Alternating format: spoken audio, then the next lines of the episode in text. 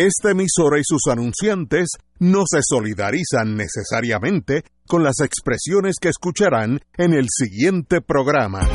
Son las 5 de la tarde, hora de escuchar Fuego Cruzado, el programa de más credibilidad en la radio puertorriqueña, en las voces de Ignacio Rivera, Néstor Duprey y sus panelistas invitados con su discusión política dinámica e incisiva de los acontecimientos más importantes del momento. Fuego Cruzado comienza ahora. De Fuego Cruzado. Estamos aquí empezando un jueves de un calor ya de verano.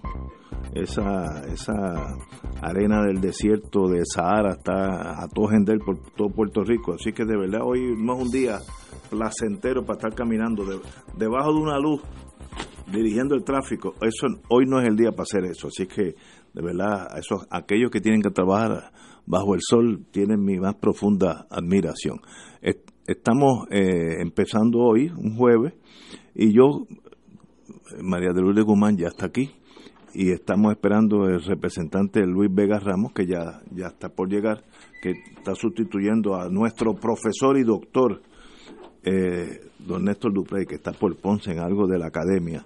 Mariluz, buenas tardes. Buenas tardes, un placer estar aquí. Bueno, la primera noticia que tiene que ver con eh, mi mundo pequeño, mi mundo, mi pequeño mundo, es el nombramiento por el presidente Trump de un ex fiscal de Puerto Rico, Stephen Muldrow, que estuvo aquí en los años 90, lo conocí en aquellos años difíciles de litigio complejo. Eh, Stephen Muldrow ya ha sido nombrado por, oficialmente por el presidente Trump. Eh, hay varias teorías sobre ese nombramiento, que fue un nombramiento más bien de de, Washington y no con el visto bueno de los locales en Puerto Rico, sino que eh, responde a un interés de los Estados Unidos a tener un fiscal fuera de nuestro pequeño mundo político y de intereses eh, tribales. Y eso es un rumor, yo a mí no me consta, pero tiene sentido. Muldrow estaba en Tampa los últimos 10 o 15 años eh, fue un fiscal de mucha experiencia aquí, manejó eh, high, high intensity drug traffic eh, areas, casos difíciles, y yo estuve con él en un caso que cubrió las páginas principales, que era el famoso caso de la ganga de Ángela Ayala, de Ponceña, que mi cliente pues negoció una pena pequeña y ella continuó para juicio y literalmente en aquellos años era una de las pocas perpetuas que se emitieron por el Tribunal Federal, así es que esa señora, aunque lleva 20, 30 años en la cárcel, de verdad, eh, su vida se acabó. Era una ganga bien violenta, había matado mucha gente y el, el, el gobierno federal se encargó de eliminar la, el grupito de Ángela Ayala. Tenía un montón de sobrenombres, pero que no vienen al caso. Pero lo importante es la transición de Rosemilia Rodríguez, quien ha estado allí 30 años, pues de esperar que las nuevas, eh, los nuevos pinos se eleven más, más, más alto que el bosque. Y ya pues Steven Muldrow ya pronto estará aquí. Me dicen que era HYDRA, High Intensity Drug Trafficking Areas. Eso era, le daban prioridad al gobierno federal a aquellos áreas que, que indicaran que eran de un tráfico intensivo de drogas, eh, New York, eh, había unos cuantos, Filadelfia y entre ellos Puerto Rico. Y este señor estaba a cargo de, de, esos casos importantes. Yo lo conozco, su personalidad es placentera, es suave, no es, no es una persona difícil en el sentido cordial de, de un ser humano con el otro y uno puede discutir con cosas con él, poder, por lo menos la última vez que lo vi, podía discutir cosas con él, pues, cosas delicadas, pero en un ambiente de cordialidad y la bola pica por donde pica y se hace justicia como se puede. Así que ese es un desenvolvimiento, termina la era de mi querida amiga Rosemilia Rodríguez, 30 años en Fiscalía Federal, y llega alguien que está especializado en casos difíciles lo más importante de este análisis, si es que estoy correcto, es que este señor responde al federal establishment y no a los local politicians. Estoy pensando en voz alta. Yo puedo estar equivocado, pero estos son rumores de gente que sabe lo que están haciendo. Así que me da la impresión que por ahí va a picar la bola. Trajeron a alguien de afuera, dada la desconfianza, dicho por la televisión a toda boca del presidente Trump, que no confía en los puertorriqueños. Así que ni un fiscal puertorriqueño tenemos. Yo, como dije anteriormente, soy de la opinión que aquí hay fiscales federales que fácilmente pudieron haber hecho ese trabajo sin la connotación de que como son locales, pues no sirven para nada. Eh, eso está equivocado por parte del señor presidente. Aquí hay 10, 15 fiscales en línea todos los días en, corte, excelentes seres humanos, eh, con luces y sombras como todos nosotros. Pero ya, it's over. Se nombró a este señor, tiene que ir al Senado. Si tiene el visto bueno de Trump, estoy seguro que pasará al Senado, por lo menos que salgan esqueletos, eh, eh, que no, que no, no, nunca está de más examinar esa posibilidad, pero la posibilidad es que tengamos un fiscal para fines de este año, sino antes. Así que el mundo cambió un poquito con ese anuncio. Compañera María de Guzmán, antes de todo, espero que esté mejor de salud, que usted le picó una cosa, una, una abeja que por poco la liquida. Por poco me mata. Bienvenida.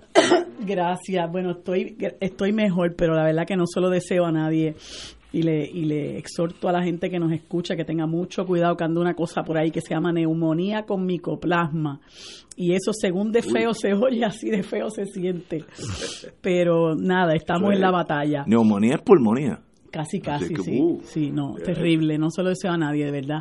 Este, bueno, mira, yo no creo tanto que sea que que este el gobierno federal no no confía en los puertorriqueños porque antes de Rosemilia yo sé que estuvo este señor Bert García pero en un momento dado estuvo eh, Daniel López Romo estuvo Guillermo Gil eran fiscales puertorriqueños. Muy bueno y yo creo que hicieron un trabajo digo para ser fiscales federales verdad que yo no no no me meto no me meto ahí pero pero me parece que el trabajo que hicieron fue un trabajo decoroso. Muy competente. Incluso en el caso de Guillermo Gil, Guillermo Gil se les reconoce por haber dicho expresamente en un momento dado que la corrupción en Puerto Rico tenía nombre y apellido y era Partido Nuevo Progresista. Eh, eh, palabras con luz, ¿verdad? Y palabras proféticas. Y tuvo la entereza de decir eso en tantas palabras. Eh, David Noriega, que en paz descanse, eh, confió en él para echar hacia adelante la investigación del Instituto de SIDA, porque no confiaba en aquel momento en el Departamento de Justicia en Puerto Rico. Y él llevó esa investigación a donde Guillermo Gil con las consecuencias que ya nosotros conocemos. Sin embargo, en el caso de Rosemilia, eh, que yo sé que es tu amiga, yo la conocí hace muchísimos años cuando yo era abogada de la Sociedad para Asistencia Legal. Pero yo tengo que decir con la misma sinceridad con la que habló Guillermo Gil en un momento dado que Rosemilia se ha dedicado a taparle las espaldas al Partido Nuevo Progresista y ha sido extremadamente eh, condescendiente con ellos. Incluso estaba yo pensando en estos días en que surge la indignación por la por la convicción de estos rectores en el, por el fraude del programa Crece 21 que hay unos, unos eh, eh, fondos de la División de Finanzas eh, del Departamento de Educación que vienen del gobierno federal. Y la pregunta que yo me hago es por qué la Fiscalía Federal nunca le metió mano a ese asunto, porque ahí había fondos federales para ese programa Crece 21. Entonces, por otro lado, uno ve casos como el de el de Acevedo Vilá, ¿verdad? Este, casos como el de Anaudi, cosas por el estilo, que uno se da cuenta, ¿verdad? Que, que este, con lo que está pasando también en el, en el gobierno del Partido No Progresista, que está saliendo a la luz, pues con lo activa que es ella para muchísimas cosas que uno hasta cuestiona la jurisdicción federal, pues para ese tipo de casos ella es muy activa.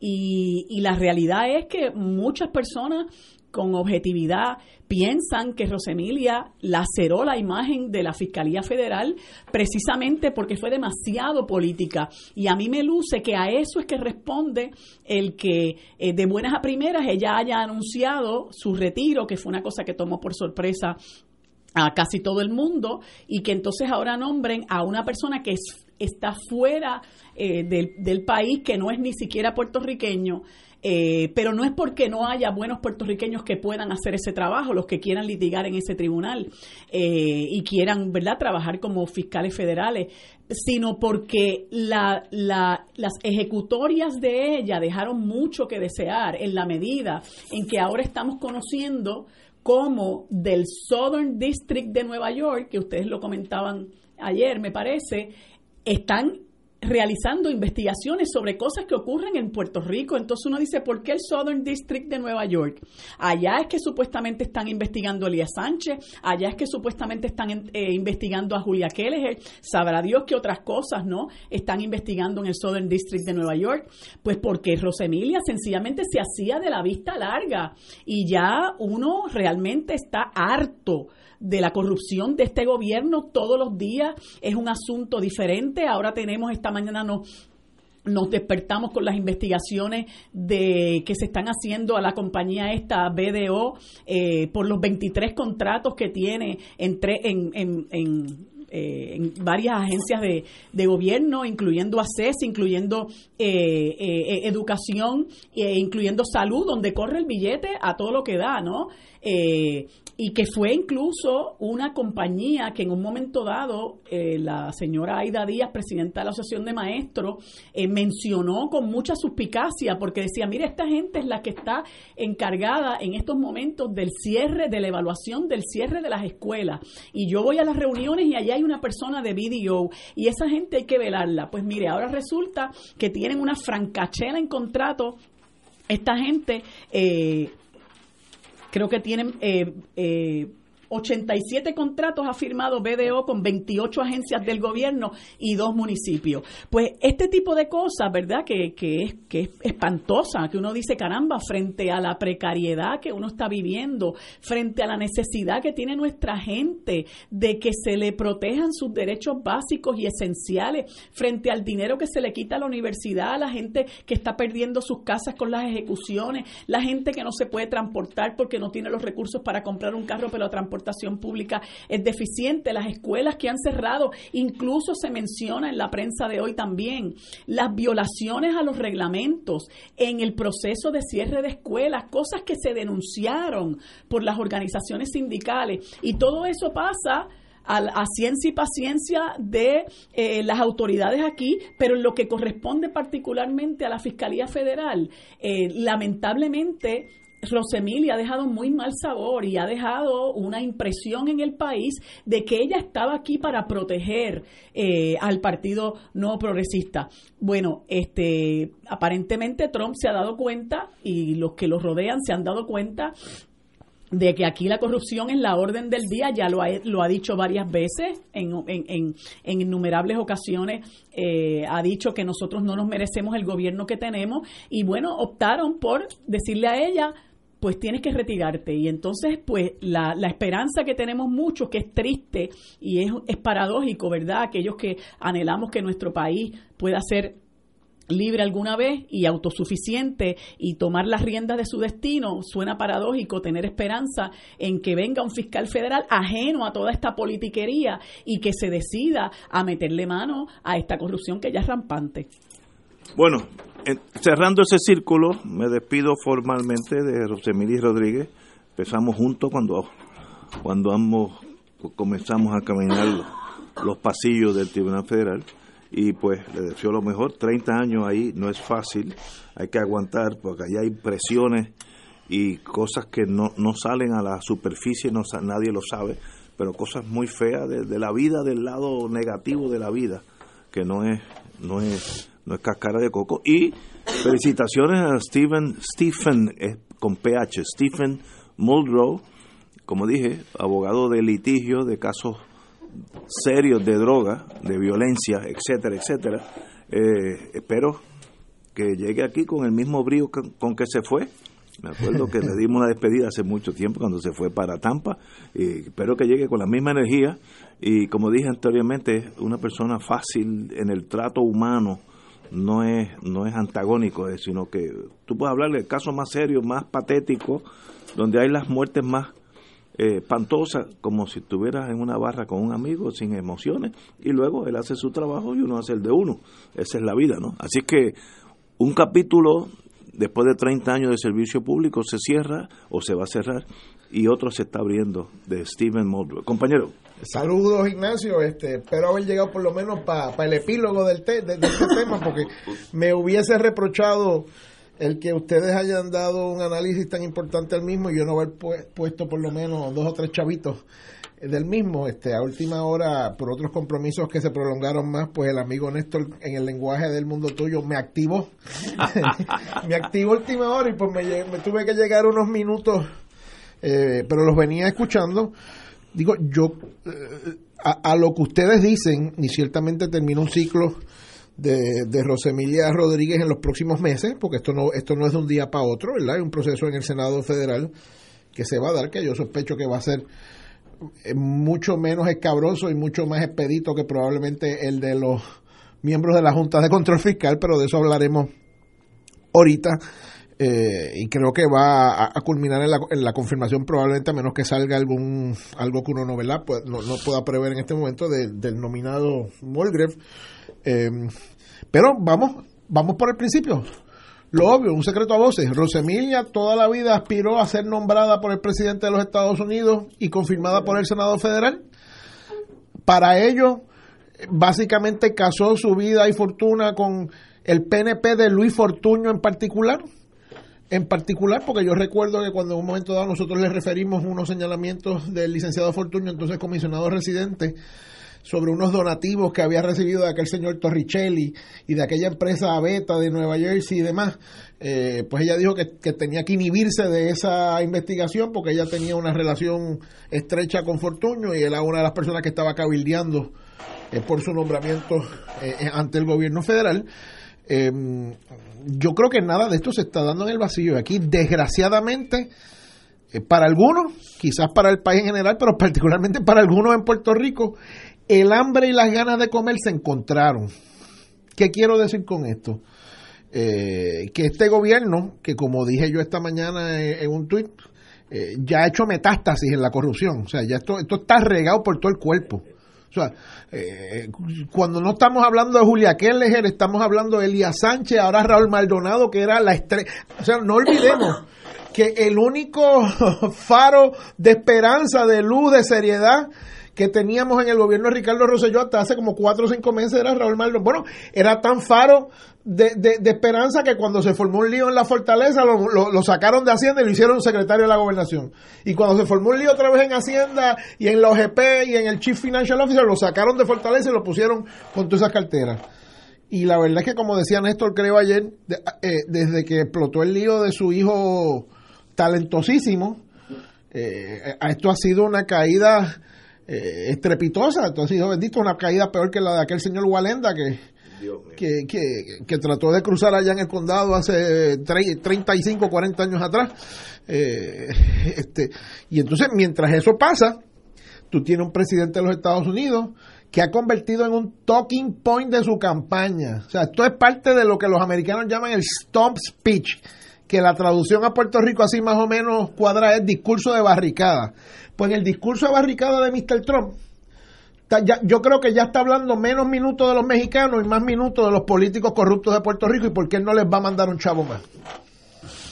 Y como una manera de eh, exacerbar este, a, su, a su base política. El problema es que desgraciadamente el gobierno su infortunio le está dando amplia oportunidad de probar su caso.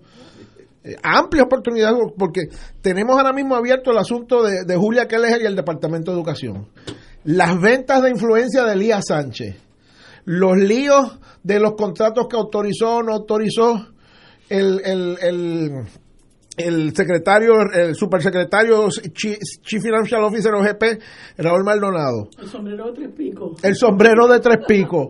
Tenemos las alegaciones que hizo y después no quiso este, dar detalles de la exsecretaria de Hacienda, Teresita Fuente, que creo que todavía le debe explicaciones al país de por qué renunció. Tenemos las alegaciones que él dice que le dijo a las autoridades federales y no las ha explicado del señor Samot, que dijo que esto era peor que la Rusia de Putin en términos de la influencia y la corrupción. No se nos olvide, y está grabado. Eh, eh, tenemos el reguero este de esta empresa BDO, que son, como dice el amigo Néstor Duprey, todólogos. Ellos saben de contabilidad, ellos saben de manejar ACES, ellos saben de cerrar escuelas, ellos saben de informática, ellos saben de relaciones públicas. Hombre, vamos a darle una PP para que cojan el país ellos solos. Porque saben de todo de todo, no hay una, no hay una, ellos son mejor que la biblioteca de Alexandria. Todo el conocimiento humano reposa entre las paredes de esa, de esa oficina, en todas las materias profesionales y demás, porque tienen contratos de todo. Porque la información que yo tenía es que sí, que son una muy buena firma de contabilidad. ¿Qué tiene que ver la contabilidad con cejar escuelas? ¿Qué tiene que ver la contabilidad con que ACES corra bien? ¿Qué tiene que ver la contabilidad con la, con la comunicación del gobierno? ¿O con energía eléctrica? A ese mundo es que mandan a Mr. Mulgrave. Que tú me refrescarás la memoria, Ignacio. Mulgrove. Mulgrove. Me dicen que era una de las personas claves en la Fiscalía Federal de Hill. Así es. Vuelvo y repito, me dicen que era una, fiscal, una de las personas claves en la Fiscalía Federal de Hill. Y eso, eso, es correcto. Y las credenciales de Gil Bonal yo no las voy a repetir porque ya María de Lourdes las, las dijo en la primera en la primera parte del programa. El hambre y las ganas de comer se están encontrando. Yo creo que empezará por aquí, está Whitefish dando vuelta por allá, tenemos Cobra también, esto decrece de 21, el que crea que terminó, no ha terminado, este, así que vamos a ver, porque desgraciadamente aquí hay que limpiar el país. Y si vamos a echar para adelante hay que limpiar el país. Y si este es el momento de hacerlo, pues vamos a echarnos a esa empresa. Vamos a una pausa y continuamos con Fuego Cruzado. Fuego Cruzado está contigo en todo Puerto Rico. ¿Conoce usted las reglas de etiqueta en un restaurante extremadamente gourmet? ¿Se sentiría preparado o preparada para encender usted mismo su jet privado si desea? ¿Sabría distinguir una joya renacentista real de una falsa? Los nuevos multimillonarios necesitan asistencia. Cuando se pegue, llame a la línea de Powerball que con mucho gusto le atenderemos. 1833-769-2255. Powerball. Sueña poderosamente. La oficina médica del Dr. Ramón Luis López Acosta, especialista en medicina de familia, provee servicio a pacientes adultos y geriátricos de manera continua y comprensiva. Servicio de medicina primaria preventiva y de medicina intrahospitalaria a nuestros pacientes. Localizada en la calle Lloveras, 650, edificio Centro Plaza, Suite 207, Santurce, cerca del Hospital Pavía. Llámenos al 787-725-7888.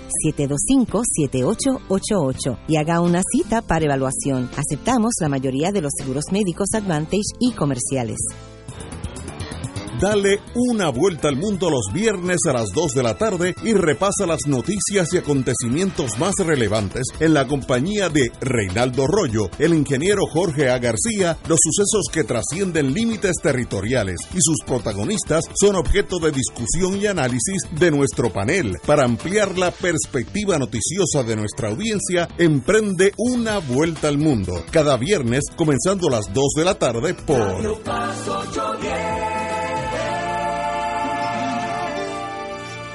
¿Sabías que existen cooperativas de trabajo, agrícola, vivienda, transporte, supermercados, farmacias, comunales, juveniles, entre otras? Para conocer más acerca de los beneficios y servicios del cooperativismo, sintoniza el programa radial de la Liga de Cooperativas de Puerto Rico, Cooperativismo por Puerto Rico, todos los martes a las 4 de la tarde por aquí por Radio Paz 810 AM. Y ahora continúa Fuego Cruzado.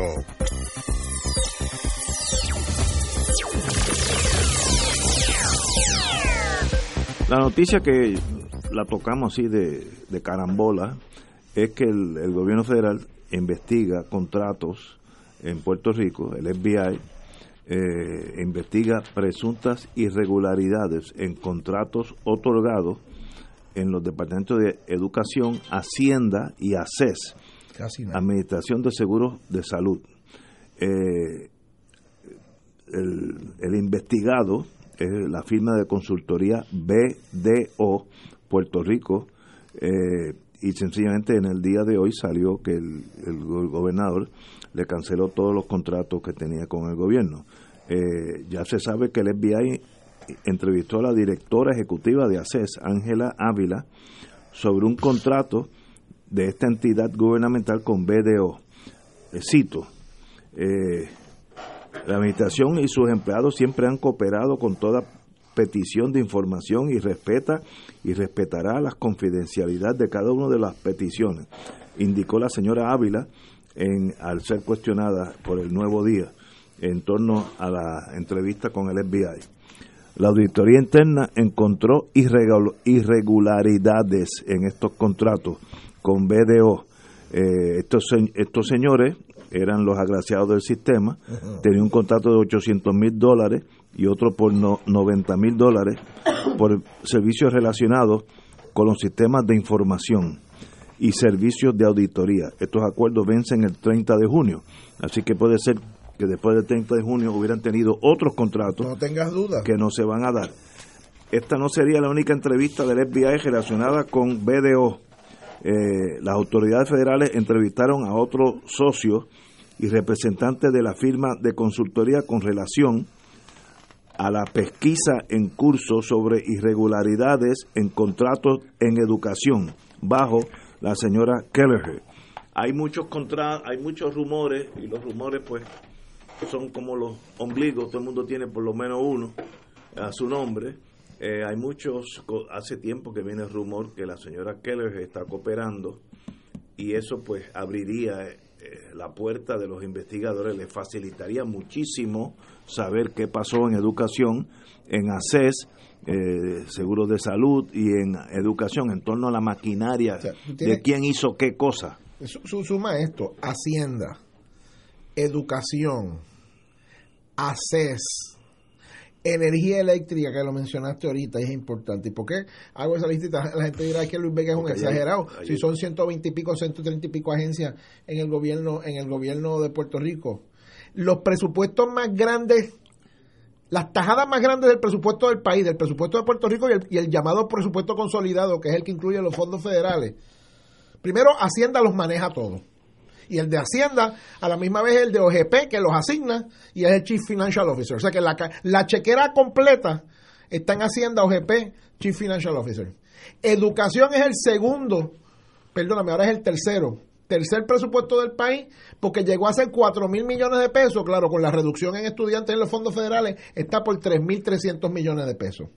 ACES, ah, ACES es una, una agencia chiquitita, sí, pero administra la reforma de salud, cuyo presupuesto es 2.800 millones de pesos al año. Y que se pasan buscando dinero que hace falta. O sea, tú tienes 3.000 millones en educación, 3.200 en educación, casi 3.000 millones en ACES por la reforma de salud. En energía eléctrica ni te digo cuántos, cuántos millones de pesos hay corriendo eh, por un lado eh, en otro y había una más, eran ACES, educación, hacienda y energía eléctrica. O sea, la chequera grande y las tres chequeras individuales más grandes de, de, las grandes. O sea, para mí no es ninguna casualidad.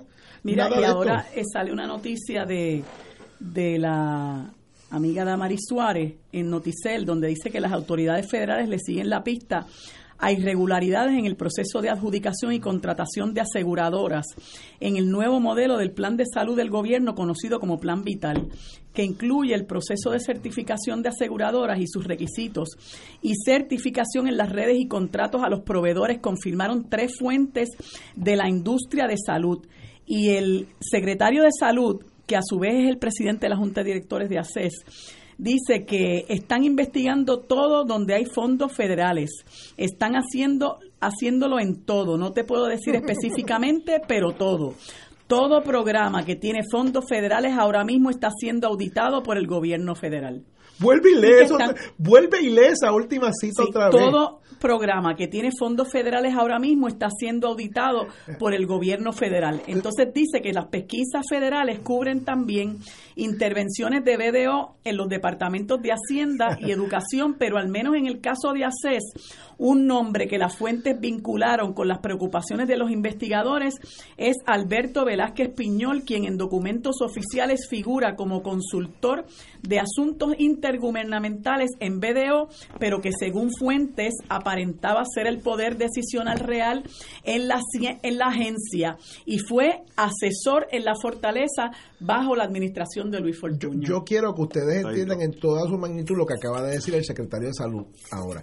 El secretario de Salud para que no lo miren mal a él y para que no le pidan explicaciones a él y para que no le echen los 20 a él en su ingenuidad, porque obviamente es un, un comentario ingenuo, él no está consciente de lo que él ha dicho. Acá dicen, no, miren, miren, miren, no se metan conmigo.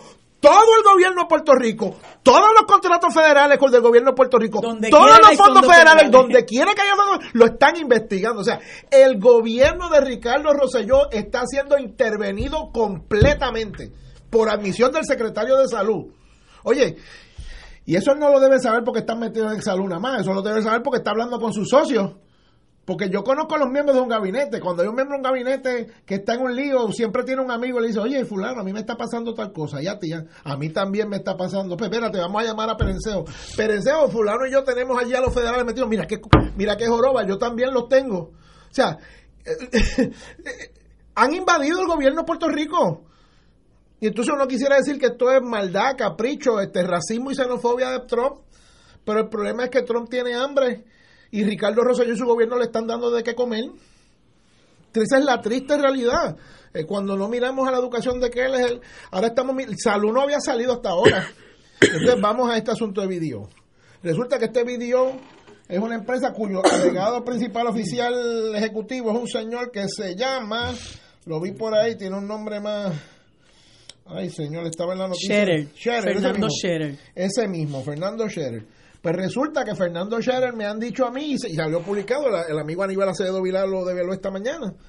Resulta que Fernando Scherer es nada más y nada menos, o ha sido nada más y nada menos, que el presidente de evaluación del Comité de Evaluar Candidatos a puestos electivos del PNP. Me dicen que el señor Scherer es también una figura clave en el comité de campaña, particularmente en la, en la finanza de Jennifer González. O sea, este no es un marciano que se bajó del halcón milenario hace cinco minutos atrás. Esta es una persona que está metida en el corazón de la estructura política del PNP de Ricardo Rosselló, Jennifer González y Luis Fortuño. Eh, eh, ah, bueno, yo, yo no sé que más que otro botón de, de, la indignación y del pánico hay, que oprimir en este momento para exigirle a este gobernador que acaba y de cara. O es que o es que de verdad nos va a decir como nos ha dicho en los últimos meses que él no sabía nada. En torno a video video si yo fuera agente federal que no lo soy hmm. los números hablan por sí mismos. Esta compañía tiene un contrato con Hacienda de 22.2 millones desde el 2017 hasta hoy. Educación, 15.8 millones. Energía, eléctrica, 5.8 millones. Seguro de salud, 4.6 millones. AFAS, Autoridad Financiera y Agencia Fiscal, 1.2 millones. Y asesoría financiera, 1 un millón. Si uno fuera un agente, uno tiene que explicarse qué funciones estas personas llevaban a cabo para merecer 22 eh, más 15 son 35, 37, 40, 45, casi 50 millones de dólares. Eso, eso le, le, le añadió esta agencia, voy a presumir la mejor buena fe, ¿qué servicios rindieron que costaron 50 millones de dólares.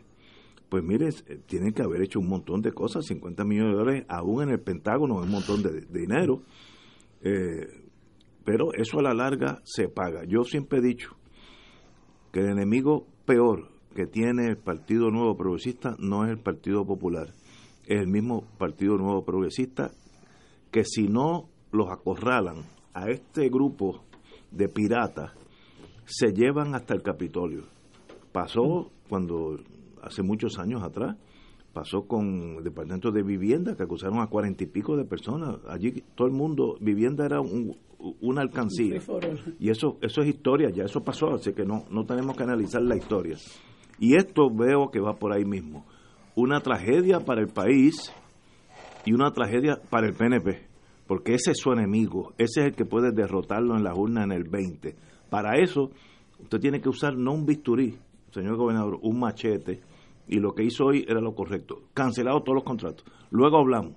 Y si, y si te tenemos que pedir perdón, de aquí a un año te lo pido. Pero ahora mismo no hay contrato. Sí, pero Ignacio, este era el gobernador Es que, que- hace, que hace bueno, tres sí, días pero- estaba defendiendo la ausencia del secretario de Hacienda. Bueno, pero muy bien, pero No, no, ¿qué tú haces con esta realidad? Tú no puedes decir, ah, Sí, sí, pues mira, no. no voy a hacer nada. No, tú tienes que tomar sin anestesia, cortes sin anestesia, para que por lo menos haya una posibilidad de ir a unas elecciones con la posibilidad de ganar, Pero, amigo, porque si no, este, querido, está, y- y está faltan- faltan los casos más grandes. Un contrato por un año fiscal que lo que le quedan son 10 días. Muy bien, O sea, pero- vamos a empezar por ahí. El contrato que está cancelando no es hasta diciembre, es hasta el 30 de junio. O sea, que tampoco ha hecho Sí, ninguna cosa cosa, olímpica. sí. O sea, tampoco se, ¿sabe? Tampoco se enfrentó al tiburón este Yosa a decir, yo lo voy a, yo lo voy a matar solito. y no le voy a y no le van a dar más contratos pero ya Pero, bastante se llevaron Y, para y mientras Pero- tanto pero- defendió al secretario de Hacienda que en medio del proceso presupuestario y de negociación con la Junta se va de vacaciones 20 días. Ahora entendemos. Es que, es que los errores Ahora entendemos. los errores que se hayan cometido son errores del pasado. Tú tienes que tomar acción correctiva hoy si es que quieres continuar en la papeleta para el 2020. Porque si no quieres, entonces un llame por ir para abajo, la vida es sueño. Pero si tú quieres que ese partido vaya entero a unas elecciones, teniendo más votos, con tu eso puedes perder por casos como estos. Estos, pues, señores, ¿qué hicieron esta gente para ganarse 50 millones de dólares? Tan cruciales son. Esta agencia, el equivalente, eh, el vídeo esto, que son más bien de contabilidad y de ese tipo de cosas. Los contables que manejan el Pentágono, que brega a- veces con decenas de billones de dólares, ¿cobraron tanto? Estoy seguro que no. Un, un, un periodista de, de los de verdad que investigue cuánto costó el equivalente a BDO en el Pentágono, que manejan en una, una transacción nada más se pueden ir 50, 60, 100 billones de dólares. Cobraron menos, creo. Señores, algo está mal. Un país quebrado, esto es pues anarquismo. Y entonces le damos fuete eh, a nuestro behind, como diríamos en inglés, para que el presidente diga, mira, cuidado con los muchachos. Y ustedes no creen que el FBI ya hizo un estudio preliminar para el presidente, no tiene que ser legal. Mira, BDO, so- socios son tales, y ganaron tanto, hicieron tanto. Fulanito de, de eso se compró una, una casa en Niza. Estoy pensando en voz alta. ¿Ustedes no creen que el presidente sabe eso? ¿Para qué está el FBI? Eh, señores, no, no, no nos chupamos el dedo. ¿Quiénes son las fuentes de esas dos primeras planas en el vocero y en el Nuevo Día? O sea, tampoco nos engañemos. No, no. O sea, digo, los, do- los periodistas que firman esa historia son periodistas de primer orden. Sí, sí, pero eso no eso no apareció debajo de debajo del carro de ellos ayer por la mañana, eh, anoche por la noche, ¿verdad? Puede ser que haya un- Hombre, un leak, Dos primeras un planas en los dos, en dos de los principales periódicos de circulación del país. No es casualidad. No Señores, es casualidad. tenemos que ir a una pausa, amigos. Fuego Cruzado está contigo en todo Puerto Rico. Restaurante y Marisquería Reina del Mar, donde se come el mejor marisco fresco y los mejores precios. Festival de langosta fresca del país, dos libras en su plato por 39.95, un acompañante preparada a su gusto, variados cortes de pescado, carnes exóticas y ensalada de mariscos. Disfruta de una deliciosa paella y una extensa carta de vinos. Diariamente ofrecemos serenata de bacalao y cabrito guisado deshuesado. Nuestros platos están confeccionados con ingredientes frescos para un sabor gourmet internacional. Restaurante y Marisquería Reina del Mar, ambiente elegante, familiar con atenciones de primera, abierto de lunes a viernes y domingos desde las 12 del mediodía, frente al Centro Judicial y Estación Piñero del tren en Atorrey, 754-9933. Contamos con ballet parking y abierto días feriados. ¿Conoce usted las reglas de etiqueta en un restaurante extremadamente gourmet? ¿Se sentiría preparado o preparada para encender usted mismo su jet privado si desea? ¿Sabría distinguir una joya renacentista real de una falsa? Los nuevos multimillonarios necesitan asistencia. Cuando se pegue, llame a la línea de Powerball que con mucho gusto le atenderemos. 1833-769-2255. Powerball. Sueña poderosamente.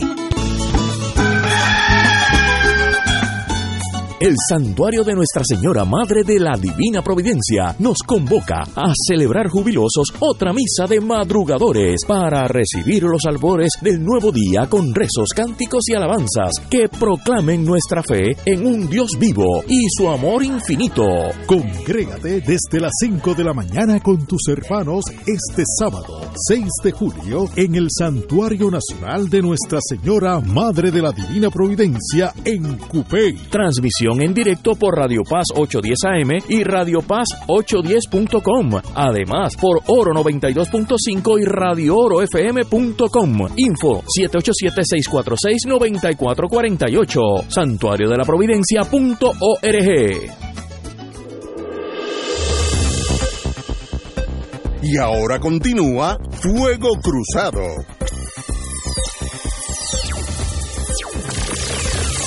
Regresamos, amigos y amigas, a Fuego Cruzado. Hoy, para sorpresa de nosotros. Pero mira, Ignacio, yo sé que no lo vas a hacer ahora, a lo mejor lo haces más tardecito. Pero yo estoy recibiendo muchas solicitudes que hagas la sección esa de consejos para la gente en apuro. Ay, que des consejos porque Fácil. creo que hay muchos y Ignacio te muchas. orienta. Ignacio te orienta, gracias Marilu. Mira, yo quería decir algo antes, de que, antes que Ignacio pase a esa próxima eh, noticia que es importante. Pero esto que está pasando muestra, yo estaba escuchando, me parece que fue ayer, a Ignacio, que estaba hablando de que cómo el, el- el- los, los militantes del Partido Nuevo Progresista se comportan a final de cuentas como un bloque porque el ideal de la estadidad los une. Y entonces mi mensaje para ellos es eh, que después de... ¿Cuánto es que tiene el Partido Nuevo? 60, Sí, 67. Sí, 68. Bueno, 68, 67, 50 ajá. está en Estados Unidos, sí.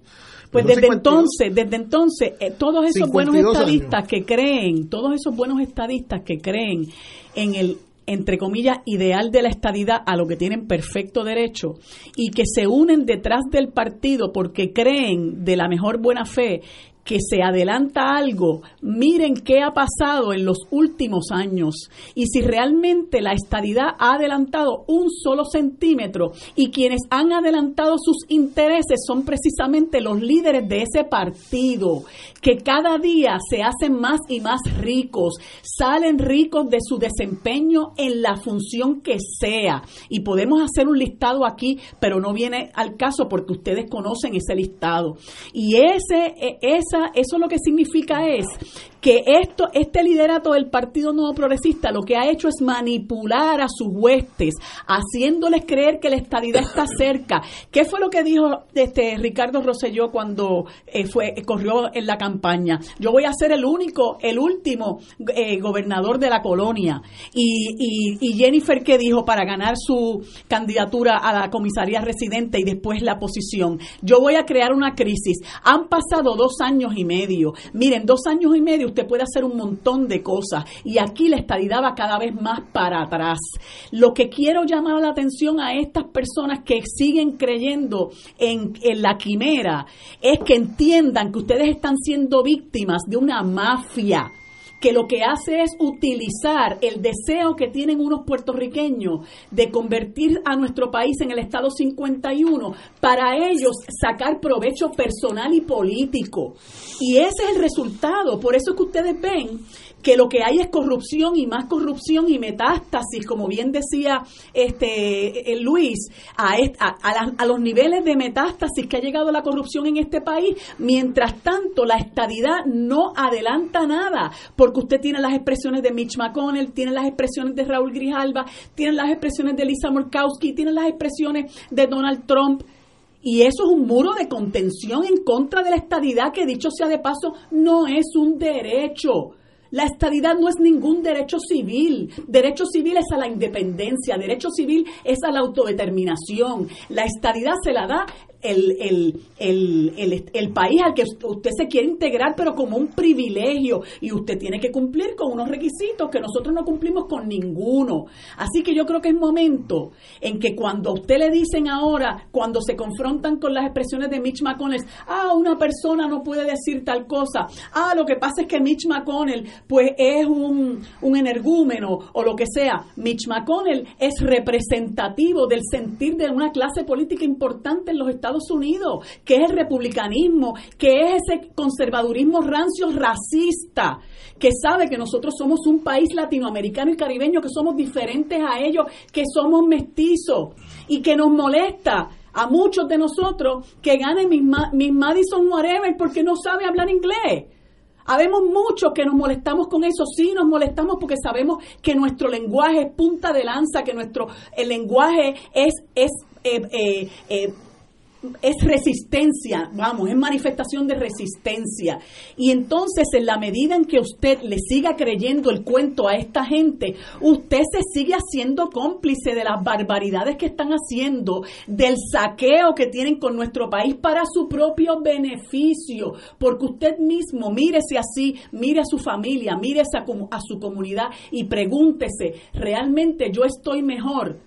Luego de tantos y tantos años de haberle dado a mi voto a esta gente. Piense en eso y reflexione sobre quién realmente le está tomando el pelo. Y a todo eso, súmele que este es el mismo gobierno que mientras permite que todo eso pasa, tiene un gobernador diciendo, no confíen en sus uniones o en sus representantes de esto o en lo otro, confíen en la negociación secreta que yo estoy haciendo con los bonistas y con la Junta de Control Fiscal, para salvar el retiro, que para que lo, lo que paguemos de la deuda sea lo menos posible, o sea, de verdad nosotros podemos confiar en esta gente que en lo pequeño, entre comillas, mira lo que están haciendo. Cuando el gobernador se para como se paró en Ponce sin dar un detalle, decirle, yo les estoy pidiendo un voto de confianza, de unidad, para que se unan detrás de mí, porque yo voy a salvar las pensiones, porque yo estoy negociando algo justo con los bonistas, porque yo estoy negociando y haciéndole frente a la Junta de Control Fiscal. Oye, como dicen los muchachos, ¿en serio uno le puede creer a este gobierno cuando dice que está protegiendo nuestros mejores intereses de nuestra universidad, de nuestros pensionados, de nuestra gente en la negociación con los bonistas? cuando bajo sus narices, para no adjudicarle culpa directa todavía, está pasando todo esto. De verdad ese gobierno está capacitado, esos funcionarios están capacitados para negociar las cosas que están negociando con la Junta y con los bonistas en este momento. Mire, si no por corrupción, por la incapacidad que les permite tolerar todo esto debajo de ellos, están descalificados para poder negociar a nombre de nadie contra la Junta y contra los bonistas. Señores, tenemos que ir a una pausa, yo tengo algo que decir y regresamos con Crossfire. Esto es Fuego Cruzado por Radio Paz 810 AM.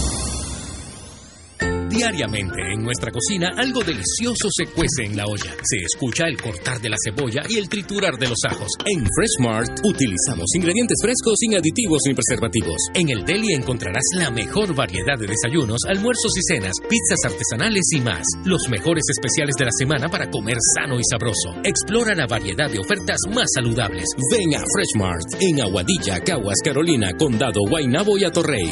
Freshmart es para todos. Fuego Cruzado está contigo en todo Puerto Rico. El licenciado Ricardo Pascual cuenta con 29 años de abogado en la práctica civil de daños y perjuicios, caídas, accidentes, accidentes de tránsito y otros. El licenciado ofrece consultas gratis, incluso si no puede llegar a la oficina, vamos a su residencia. Si usted, un familiar o una amistad ha sufrido un accidente, llame para cita y consulta al 787-510-4883, 510-4883. La oficina del licenciado Pascual está en el Centro Internacional de Mercadeo, carretera 165, Torre 1, oficina 210 en Guaynabo, frente a la cárcel federal. Recuerde, llame para orientarle y ayudarle al 787-510-4883, 510-4883. ¿Conoce usted las reglas de etiqueta en un restaurante extremadamente gourmet? ¿Se sentiría preparado o preparada para encender usted mismo su jet privado si desea? ¿Sabría distinguir una joya renacentista real de una falsa? Los nuevos multimillonarios necesitan asistencia. Cuando se pegue, llame a la línea de Powerball que con mucho gusto le atenderemos. 1833-769-2255. Powerball. Sueña poderosamente. Y ahora continúa Fuego Cruzado.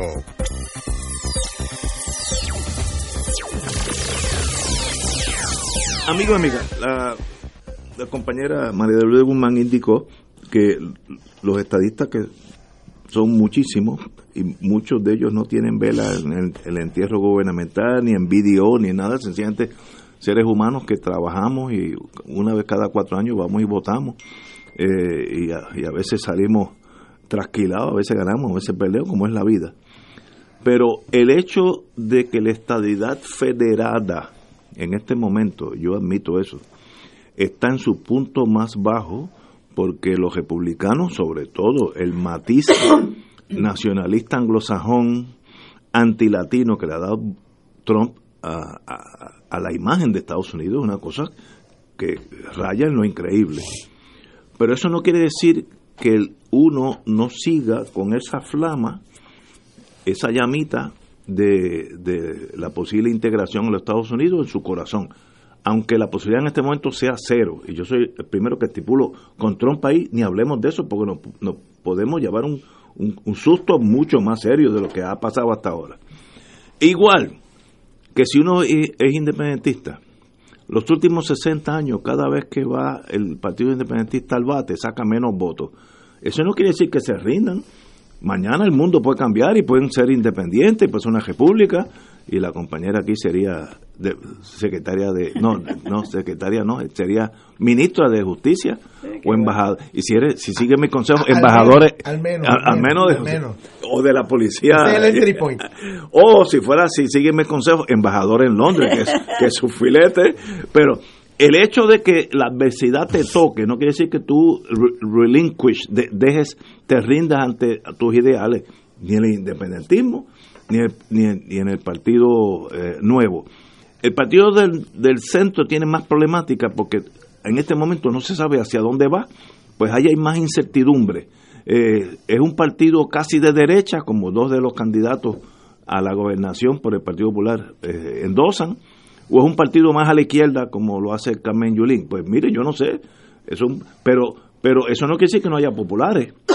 Para que tienen dos, dos ramificaciones. En el Partido Nuevo hay una ramificación que es la bandera americana y en el Partido Independentista hay una, una sola tribu que es la bandera de Puerto Rico. Pues mire, continuemos con nuestros ideales, hermanos todos, porque lo somos, y que el destino diga.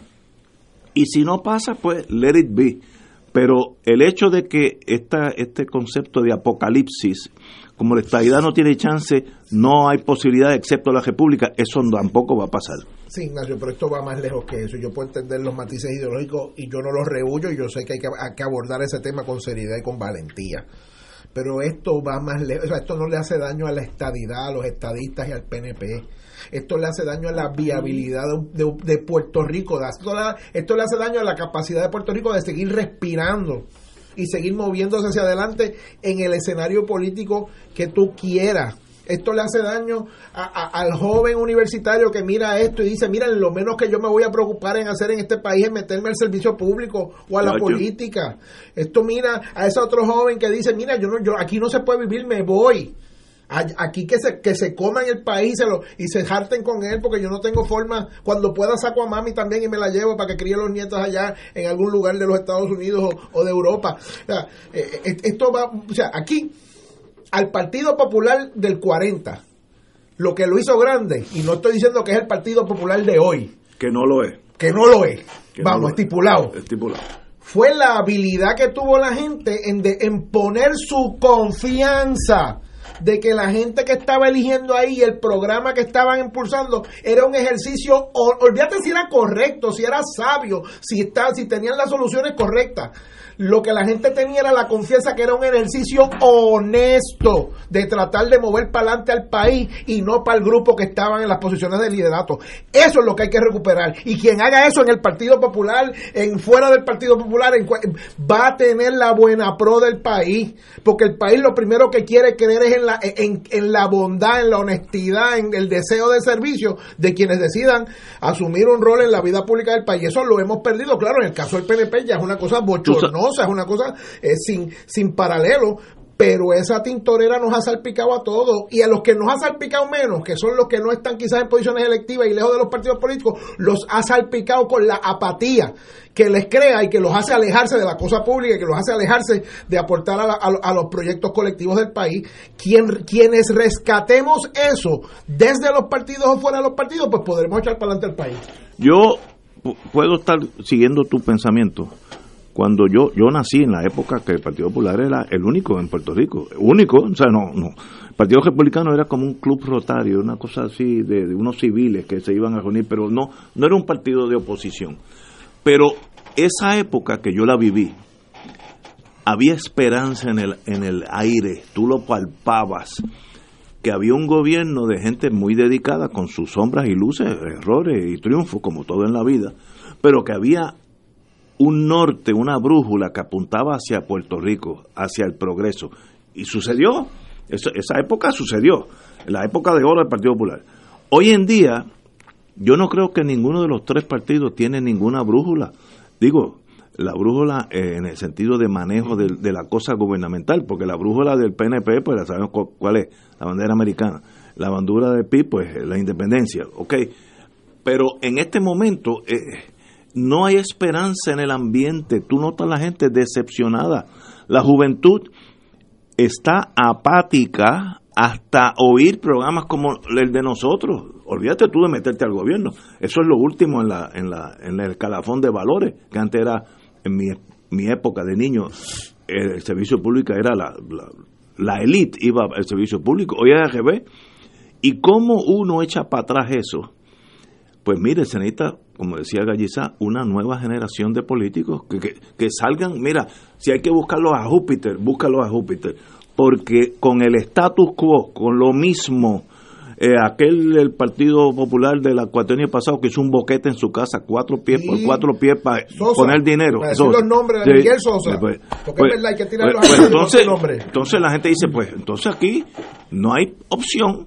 Entonces la opción es JetBlue para Estados Unidos, que es una opción que 400 mil personas ya la tomaron, o apearte de la, de la guagua. Yo tengo un amigo muy querido, mi hermano, que dice yo no puedo irlos a ustedes, es que no, no puedo porque me, me voy guiando para casa y llego a casa envenenado, o sea, yo oigo eh, este, música pero clásica. la cosa no es pues, la culpa no es de nosotros. No, no, no, pero es que, es que hay una saturación que invita al escapismo y entonces, pues, te creas tu propio mundo y vives en, FM.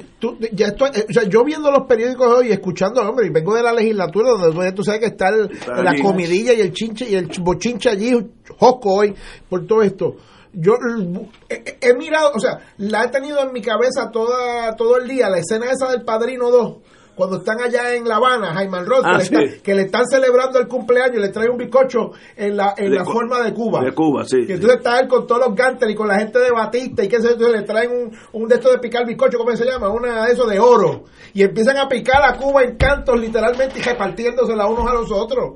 Es que eso es lo que estamos viendo una gente que cogió el bizcocho de Puerto Rico y lo están partiéndoselo en cantos no chiquitos, en cantos bastante gruesos lleno de frosty ¿Y, qué? y entregándoselo uno a los otros. Y, la pregunta es qué vamos a hacer nosotros. ¿Y qué opción es la misma? ¿Y qué vamos a hacer? Bueno, lo que pues, pasa una es nueva generación, no sé. No, fíjate, lo que aquí aquí ha habido aquí ha habido propuestas y, y me y me, me, me doy la libertad de citar a la propuesta la proposición que hizo Rubén Berríos hace poco más de un año, yo creo, donde él invitaba a Héctor Ferrer, que en aquel entonces, en paz descanse, que en aquel entonces era el presidente del Partido Popular Democrático, y a Roselló a que se reunieran, a que fueran a, a la Casa Blanca y a que plantearan, mire, nosotros venimos unidos y queremos, queremos saber qué es lo que ustedes van a ofrecer. Nosotros representamos estas opciones. ¿Qué es lo que ustedes están dispuestos a dar? Pues mira, Héctor Ferrer dijo que estaba en disposición Rosselló inmediatamente lo torpedió porque las cosas tienen que ser a mi forma, tiene que ser como yo digo, si no, me llevo el guante, el bate y la bola. Entonces, lo que crean es un impasse. Y el problema, que es como lo que, lo que dice Luis, es que en el camino hacen el país inviable, destruyen el país porque van van eh, expulsando a la gente del país, nos saquean nuestra riqueza y entonces cuando tú vienes a ver qué es lo que y nos matan la esperanza, nos desmoralizan. Entonces, ¿quién tiene la quién tiene la culpa de eso? La clase política gobernante, la clase política gobernante. Entonces, nosotros nos tenemos que decidir a que eso hay que sanearlo y hay gente buena en todos los partidos, vamos, pero el problema es que seguimos votando por el por el malo conocido y y, descartando al bueno por conocer. Entonces, cada vez la cosa es peor porque el país va barranca abajo y nosotros estamos atravesando por una de nuestras peores crisis y no vemos que, por lo menos en el Partido Nuevo Progresista que está encargado de gobernar ahora, haya ninguna seriedad en cuanto a que, mire, nosotros vamos a coger el toro por los cuernos. Es verdad, nosotros somos estadistas hasta el eje, pero la estadidad no es un derecho. Usted nos va a dar la estadidad sí o no, pero no nos pueden condenar a este Twilight Zone al extremo de que aquí hay gente que pretende que nosotros seamos un territorio incorporado, que eso equivale a alta traición al país. O sea, ¿cómo es posible que usted utilice el poder político que tiene para semejante eh, empresa de tratar de convertir a, Puerto Rico en, en, no way out, que es un territorio incorporado? Decídase a ir junto con los demás dirigentes de los partidos políticos o las, o las eh, ideologías de estatus y reúnanse con Donald Trump, reúnanse con el, eh, el representante Donald Trump, ¿qué es lo que usted está diciendo? Pero vamos a salir de esto ya. Pero lo que pasa es que lo siguen prolongando. Y ese, esa prolongación, que es lo que yo estoy tratando de explicar, es para su propio beneficio y para su propio lucro. Porque mientras tanto se van enriqueciendo. Mira dónde está BDO, mira dónde está el otro, mira dónde está el otro, mira dónde está el otro, mira dónde está el otro. Coy, todos ellos se hartan y nosotros seguimos barranca abajo. Hombre, no ya la gente no puede seguir este, cayendo en esa, en esa guachafita. Son las 18 horas. Vamos a una pausa. Fuego Cruzado está contigo en todo Puerto Rico.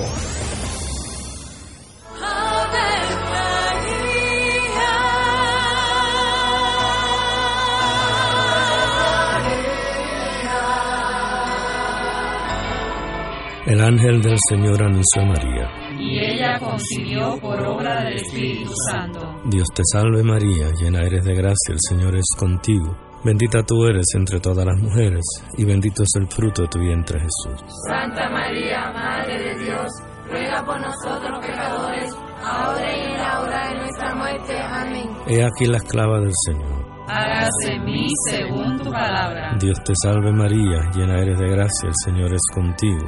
Bendita tú eres entre todas las mujeres y bendito es el fruto de tu vientre Jesús. Santa María, Madre de Dios, ruega por nosotros pecadores, ahora y en la hora de nuestra muerte. Amén. Y el Verbo se hizo carne. Y habitó entre nosotros. Dios te salve María, llena eres de gracia, el Señor es contigo. Bendita tú eres entre todas las mujeres, y bendito es el fruto de tu vientre Jesús. Santa María, Madre de Dios, ruega por nosotros Ruega por nosotros, Santa Madre de Dios. Para que seamos dignos de alcanzar las promesas de nuestro Señor Jesucristo. Oremos.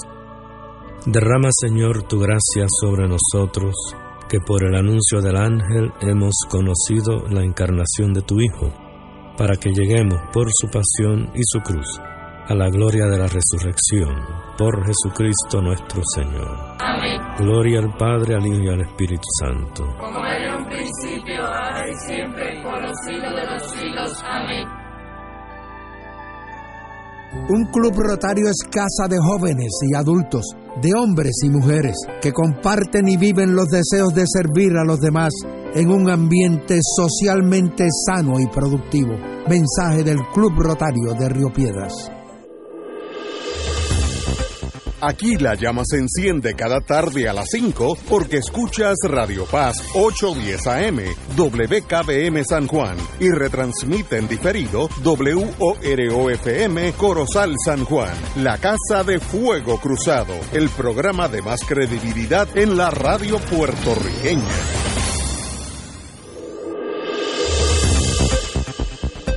Y ahora continúa Fuego Cruzado.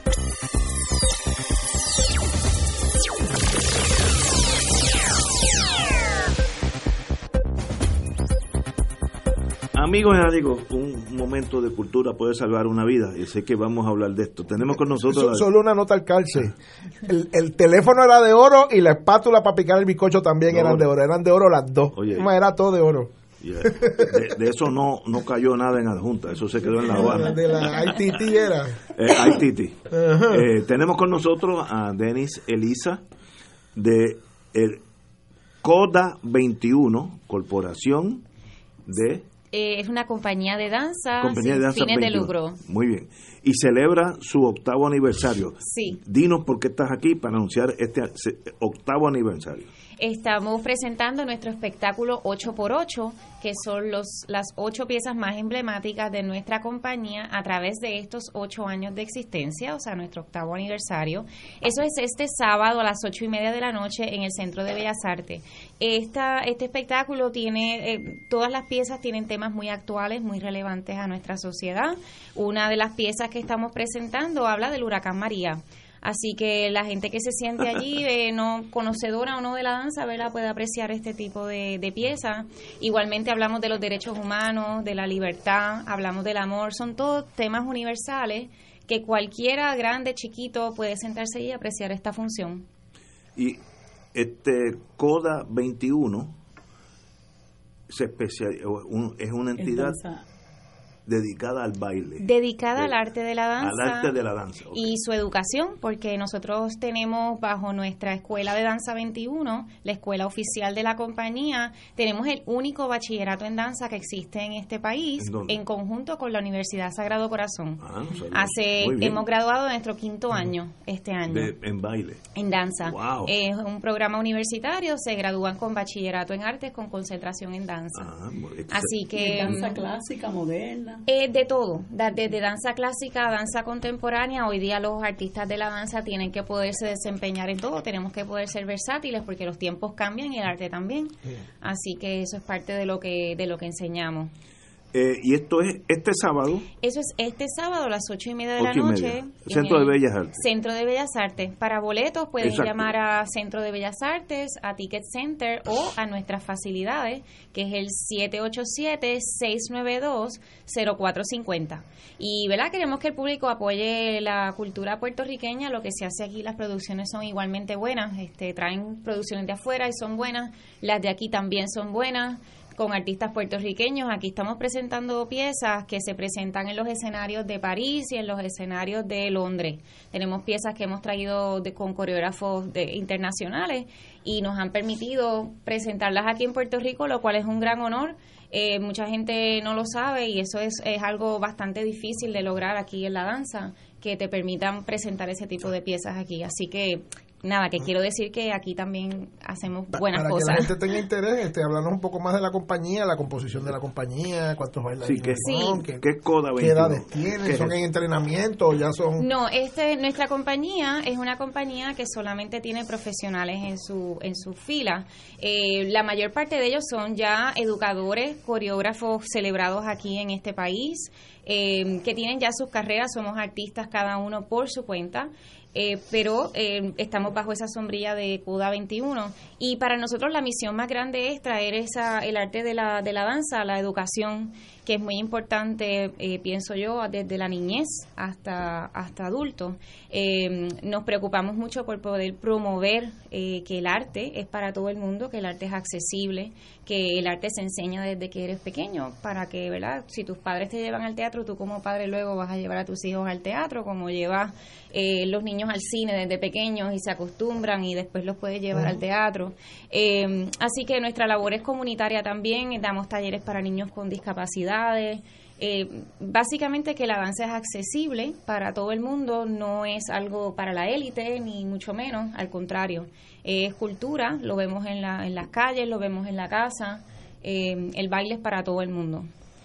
como en el caso de su señoría, cómo usted un día decidió que el baile iba- iba a ser su vida. ¿Con- ¿Cuándo vino ese punto? Si es que eso se decide en la vida, yo creo que esas cosas no se Yo deciden. creo que esas cosas no se deciden, estoy de acuerdo, eh, pero ciertamente lo fomentaron en mi casa. A mí siempre me, desde pequeña me trajeron a bailar españoles aquí a Saidavara, cuando estaba aquí en la en la Roosevelt. Yo- padre? sí, mis padres me, me trajeron a mi primera clase de ballet y de españoles.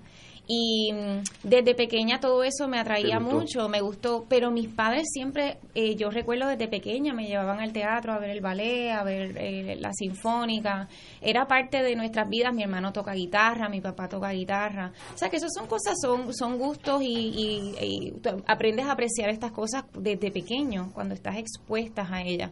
Y em, la gente a veces piensa, no, es que eso a mi niño no le va a gustar o no lo voy a llevar porque no es para niños, que es para niños, el arte es para niños. el arte es para Es que todo ahí- el ahí mundo. se empieza. Correcto, si no, la, la gente no entiende eso, que, que eso hay que crearlo desde pequeño. Y aunque tú no vayas a ser un bailarín profesional o un músico profesional, el mero hecho de poder apreciar el arte, de poderte sentar en un teatro, saber que estás aplaudiendo algo bueno o tener la, la, la opinión educada de decir, no, eso no me gustó por tal y tal razón, eso es parte de lo que esta sociedad necesita y carece hoy en día, ese apoyo al arte. Pues, señora Elisa, un privilegio tenerla aquí, de verdad que uno, Gracias. uno analizando las cosas a veces son tan negativas, de momento hay como un- una luz que Un sale, un hay esperanza, ya hay esperanza, así que la felicito y Muchísimas gracias. ese es el Puerto Una Rico. vez más, ¿la actividad es cuándo y cómo Este se sábado. Este sábado en el Centro de Bellas Artes. Centro de Bellas Artes, ocho y media de la noche. Tenemos como artista invitada a Zoraida Santiago, Sí. Ah, queridísima sí. Zoraida Santiago que va a cantar en vivo, y al trío de Harry Fraticelli, porque tenemos una pieza de boleros del ayer, con música del ayer. Y entonces la, la, la boletería que, que hay que usar es la... Ticket Center, Centro de Bellas Artes, o el 787-692-0450. 692-0450 y Ticket Center que todos lo conocemos Y Centro Bellas Artes. y también. Centro de Bellas Artes también. También. Compañera, un privilegio tenerla aquí. Muchísimas Muy- gracias. Muy buenas tardes. Gracias. Bueno, Gracias. continuamos Me con... vinieron a velar, me vinieron Eh, aquí a supervisar. oye, sí, es que... eh, Te parece que me fue, me fue mucho la mano en el turno anterior. Pero estamos em- empezando, Éxito. continuamos. Ha llegado el compañero. Yo vine a hacer una pregunta. Esas son las, esas son las Sí. más, las más que duelen. Esas- No, mira, no tengo me bien, se me fue la No, mano. no, no, se ha portado muy bien. Ahora hay sobredosis. No, no, no, no, no, no. No, Vine no, a hacer una que no, pregunta. que- No, que iba a ser un relevo de esos No, no, no, australianos no. como en la lucha libre. Eh, yo solo vine a hacer una pregunta. Eh, oye, Ignacio, Ya viene, ya, ya- ya Pobre viene Ignacio. este. Por la línea cuando yo te lo dije ayer, yo te lo dije ayer. Puede haber overkill. No, no. Mira, eh, cuando tú suscribes un contrato, vamos a pensar así como en una situación hipotética, ¿verdad? Sí, sí, Tú eres no un... nada No, no, no tiene que Ah. nada que ver con lo que ustedes estaban hablando. Eh, tú, tú eres el intermediario en un contrato Sí. o en una serie de Eso contratos. se llama finder's fee. Que el que Sí. trae el contrato salpica. y entonces tú estás en el medio de una transacción entre una corporación privada y el gobierno. Pero tú eres el que va, el, el facilitador. El que lo hace. Y de momento, los dos que tú le facilitaste la relación de negocio están cooperando con una investigación federal. ¿Qué tú harías? O sea, ¿qué tú le aconsejas al que está en el medio? Al que te hace ese Al que cuento. te hace ese cuento. Bueno, Brasil. No, no, que te va a decir, ese no soy yo, eso es un amigo mío. Sí. es un amigo mío que le está pasando eso. El viejo truco. es el viejo amigo. truco. ¿Qué tú le aconsejarías? Yo a veces cuando me cucan el toro y, y uno quiere causarle un shock a un cliente para que se relaje y empiece a decir la verdad, Sí. Dice, miren, por las mentiras que usted me ha dicho en la tarde de hoy, le voy a decir, yo tengo la solución. Brasil no tiene extradición con Puerto Rico, con Estados Unidos. Hay que coja hoy, hoy el Iberia que va para el sur de América y apéese en Brasil porque Sí. no tiene chance. O tiene que asesorarse con un abogado y, y- pero la historia que yo yo tuve un, una Y si ya y si ya te fuiste de vacaciones, te tienes que ir otra vez. exacto. Te dicen, pues, pues, volviste, vuélvete a ir. yo tuve un caso que un señor me dijo a mí si me está oyendo porque somos- seguimos amigos pero la historia oficial cuando- yo cogí como 180 mil dólares y los te- lo tiré en el caño de Martín Peña que salimos casi todos para allá. Y, y yo le dije me acuerdo y si me está oyendo mi amigo de verdad usted piensa que yo voy a creer eso Sí. Eh, ¿Sabe? Eh, ¿Sabe? Vamos a hablar. Entonces, a la larga. Eso a mí me acuerda a los chavos aquellos que se fueron, ¿te acuerdas? El que, del convertible. Que sabían, pues se fueron a, Pero se no, fueron en el no convertible, se fueron ¿no? volando. Pero no, Ven acá, y otra, otra pregunta. Mira No, que yo, Hasta ahora no hay nada. Eh, esta es una investigación así preliminar con el FBI que no, que Ah. no le veo gran. y ahora se la hago a los tres para que tengan este Tema de conversación. Sí, no, Ella- que ella- ella sabe, ella sabe. ¿Cuándo fue la última vez que ustedes vieron que las portadas del día y el vocero coincidieron en el tema y que las historias de ambos periódicos coinciden, son casi idénticas. Yo no he visto un mundo así. No, no. Aquella vez que hicieron aquella cosa de energía eléctrica. Que Exacto. todos los canales Desde, y todos los periódicos. desde el junte de energía eléctrica no había una cosa así. Desde la cobertura. Pero miren, señores, tener un contrato con el gobierno, y yo nunca he tenido ninguno, pero estoy abierto Sí. a manejar ese tipo de dinero, y yo sé cómo yo llego a Brasil si la cosa se pone fea. Estoy obviamente... Uno está así. chévere, pero 26, ¿tú crees que? No, ok, pero si tú rindes un servicio, pues es válido. El problema es que en eso se esconden unas formas de regalar dinero a cambio de otras, Lo que pasa es que de otras Néstor- contraprestaciones Néstor cometió un error. y no hay servicios, ese es el problema. Él cometió un error en no ir al Departamento de Estado y registrar la marca de los todólogos. Los todólogos. Porque si Néstor hubiese Sí. registrado la marca de los todólogos, pues esos 26 contratos que son de todo, desde educación hasta servicios de salud, hasta No, auditoría. no, ellos video te hace lo mismo un Pues por lo- planchado con un lavado. Por lo menos lo Tranquilo. hubiesen pagado y una regalía por Tranquilo. usar- por, usarle Pero el concepto si del tú todólogo. recibes casi 50 millones de dólares, tú tienes que haber rendido un montón de servicio público. Porque es que no, no, no, ¿sabes? No. O, o sencillamente eso se quedó en la nada y no ha pasado nada. Si, si la, la misión era educar, pues no han educado a nadie. Pues ahí es donde está el fraude. Pero el contrato en sí es válido a cambio de una unos servicios que tú estás contratando. Mira, tienen que añadirle El a la problema lista. es cuando es fraudulento, ese es, ese es el delito. Y conste, yo vine a hacer esas dos preguntas nada más porque Luis me está sustituyendo en el programa. Eh, Ya yo me no, no, no, no, tranquilo. Eh, tienen que añadirle la Junta de Retiro de la Universidad de Puerto Rico, ¿Qué le pasó? que tiene video, tiene un contrato con ellos también. Va, 23 ya, o Ya 22. van por 23. 23. Junta de retiro And que- counting. Que, está muy saludable. Sí, no, and counting. Señores, esa, esa gente te acompañan desde la cuna hasta la cripta, porque te educan con el Departamento de Educación y hasta que te retires en el departamento. La verdad que son unos generales. pero, Sí, no, no, no, señores, eh, pero, recuérdense que aquí Lo único que no tienen es cremación de cadáveres.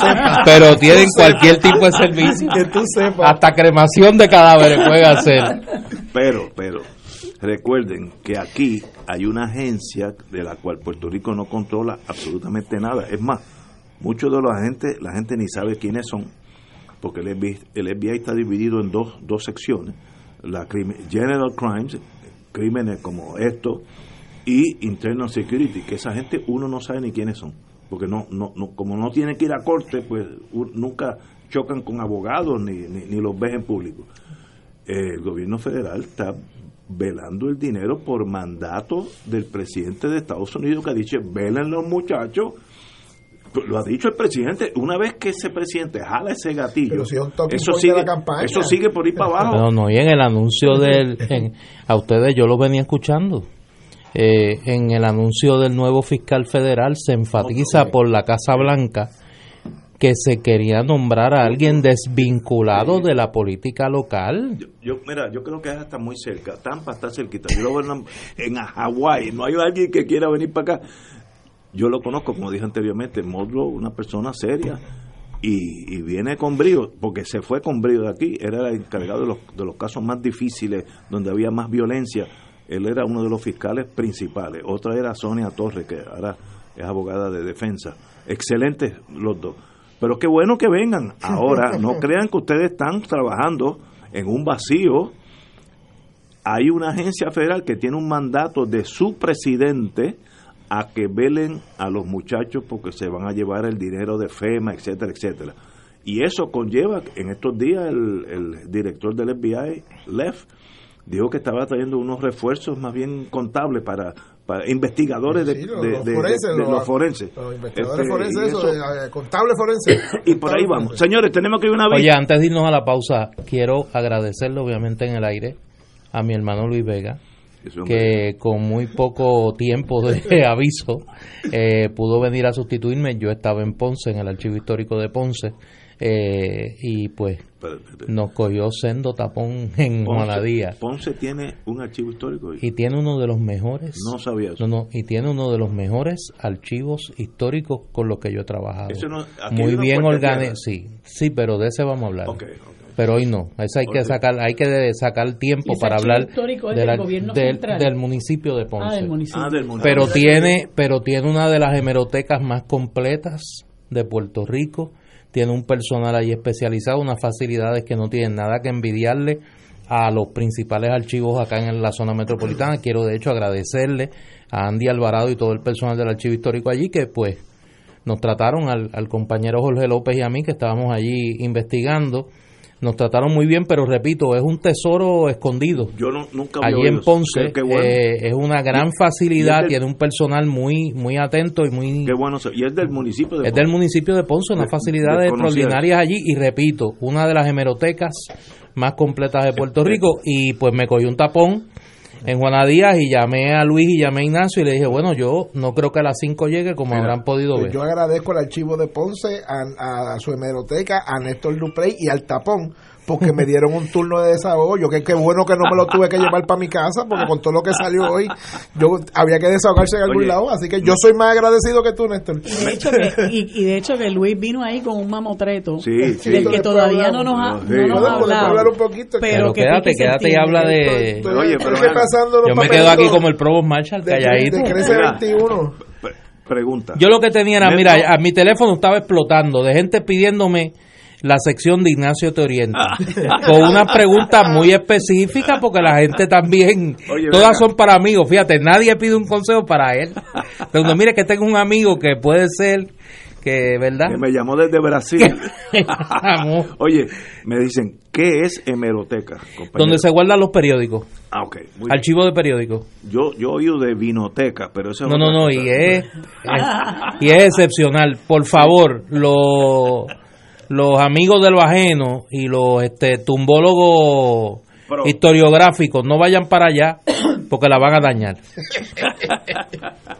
Yo espero que en to- con toda la, la situación, ¿verdad?, de, de crisis que ha pasado por la universidad, este, la colección puertorriqueña se mantenga como, como yo la conocí en un momento dado, que también tenía una excelente hemeroteca.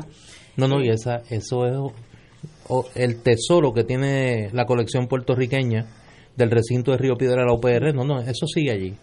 Eso gracias al Señor y al personal que tiene allí, pues Lo han cuidado. lo han cuidado y es que un, Eso es una joya, es un una joya que- un- una joya para nosotros los historiadores y para el público en general del archivo general repito hablamos otro día Señores, tenemos que ir una pausa y regresamos with Crossfire. Fuego Cruzado está contigo en todo Puerto Rico. ¿Conoce usted las reglas de etiqueta en un restaurante extremadamente gourmet? ¿Se sentiría preparado o preparada para encender usted mismo su jet privado si desea? ¿Sabría distinguir una joya renacentista real de una falsa? Los nuevos multimillonarios necesitan asistencia. Cuando se pegue, llame a la línea de Powerball que con mucho gusto le atenderemos. 1-833-769-2255. Powerball.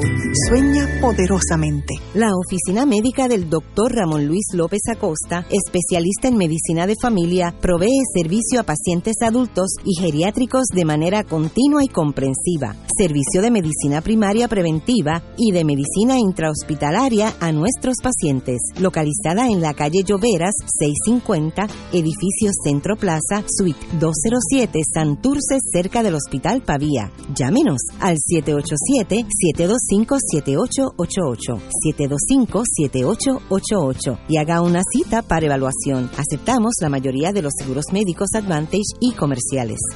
Fuego Cruzado, con los maestros de la discusión política inteligente y acertada, te acompañan ahora cada noche en Oro 92.5 FM. Infórmate de los temas de importancia del país, escuchando al equipo que establece cátedra todos los días sobre el acontecer político en Puerto Rico. Escucha la retransmisión de Fuego Cruzado con Ignacio Rivera, Néstor Duprey y sus panelistas invitados con su discusión política dinámica e incisiva, encendiendo el debate con sus diferentes puntos de vista. La clase comienza a las 10 de la noche en retransmisión diferida de lunes a viernes por Oro 92.5 FM. Cada sábado de 9 a 11 de la mañana tendrás un encuentro con De Frente con la Verdad, donde se discuten asuntos que tocan de cerca la actualidad en todas sus perspectivas, las historias que afectan a tu diario vivir, estos y otros temas analizados desde el punto de vista evangélico. De Frente con la Verdad, todos los sábados de 9 a 11 de la mañana por Radio Paz 810. Escucha los sábados a las 5 de la tarde para servirte un programa del Colegio de Profesionales del Trabajo Social de Puerto Rico con los temas de interés a la comunidad. Recuerda, los sábados a las 5 de la tarde para servirte por Radio Paz 810. Y ahora continúa Fuego Cruzado. Back in the US of el Tribunal Supremo de los Estados Unidos aceptó revisar la controversia sobre los nombramientos de la Junta de Control Fiscal, consolidó los casos y anunció que su revisión se realiza, realizará en la segunda semana de octubre. Eh, el Tribunal Supremo dijo que había hab- habría un día de vistas.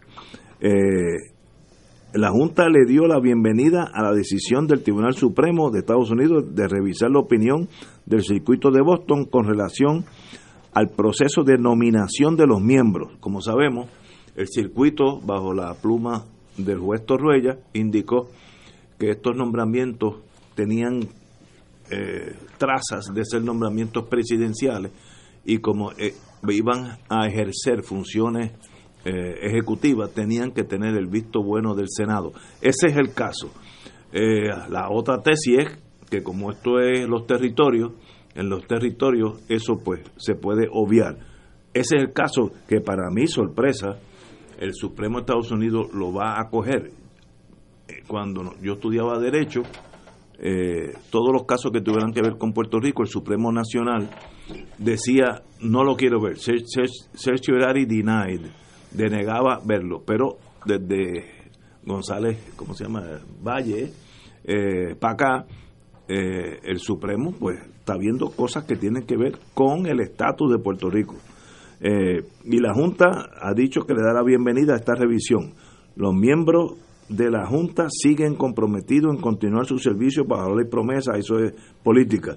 Ah, el, el gobierno de los Estados Unidos, a través de su procurador general, acudió al Tribunal Supremo Federal en una movida que calificaron como histórica para defender la constitucionalidad de los nombramientos de los miembros de la Junta, porque sostienen si se declaran incon- inconstitucionales, serían igualmente inconstitucionales todas las todos los gobernadores que han sido electos en la historia de Puerto Rico y todos los nombramientos de esos gobernadores han hecho.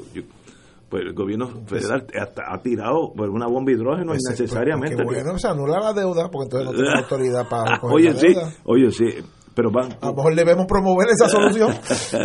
bueno, eh, la Junta había solicitado al circuito de Boston que extendiera la moratoria de su decisión del 15 de febrero hasta tanto el, el Supremo disponga finalmente del caso, porque interrumpir las operaciones de la Junta tendrían repercusiones inmediatas y devastadoras sobre la economía de Puerto Rico. Así que es un caso importante para mi grata sorpresa, no, para mi sorpresa, porque no sé ni si en este momento si es grata o no grata, pero para mi sorpresa, el Supremo va a, en Estados Unidos se dice entertain, va a analizar el caso, intervenir y decidir sobre el caso.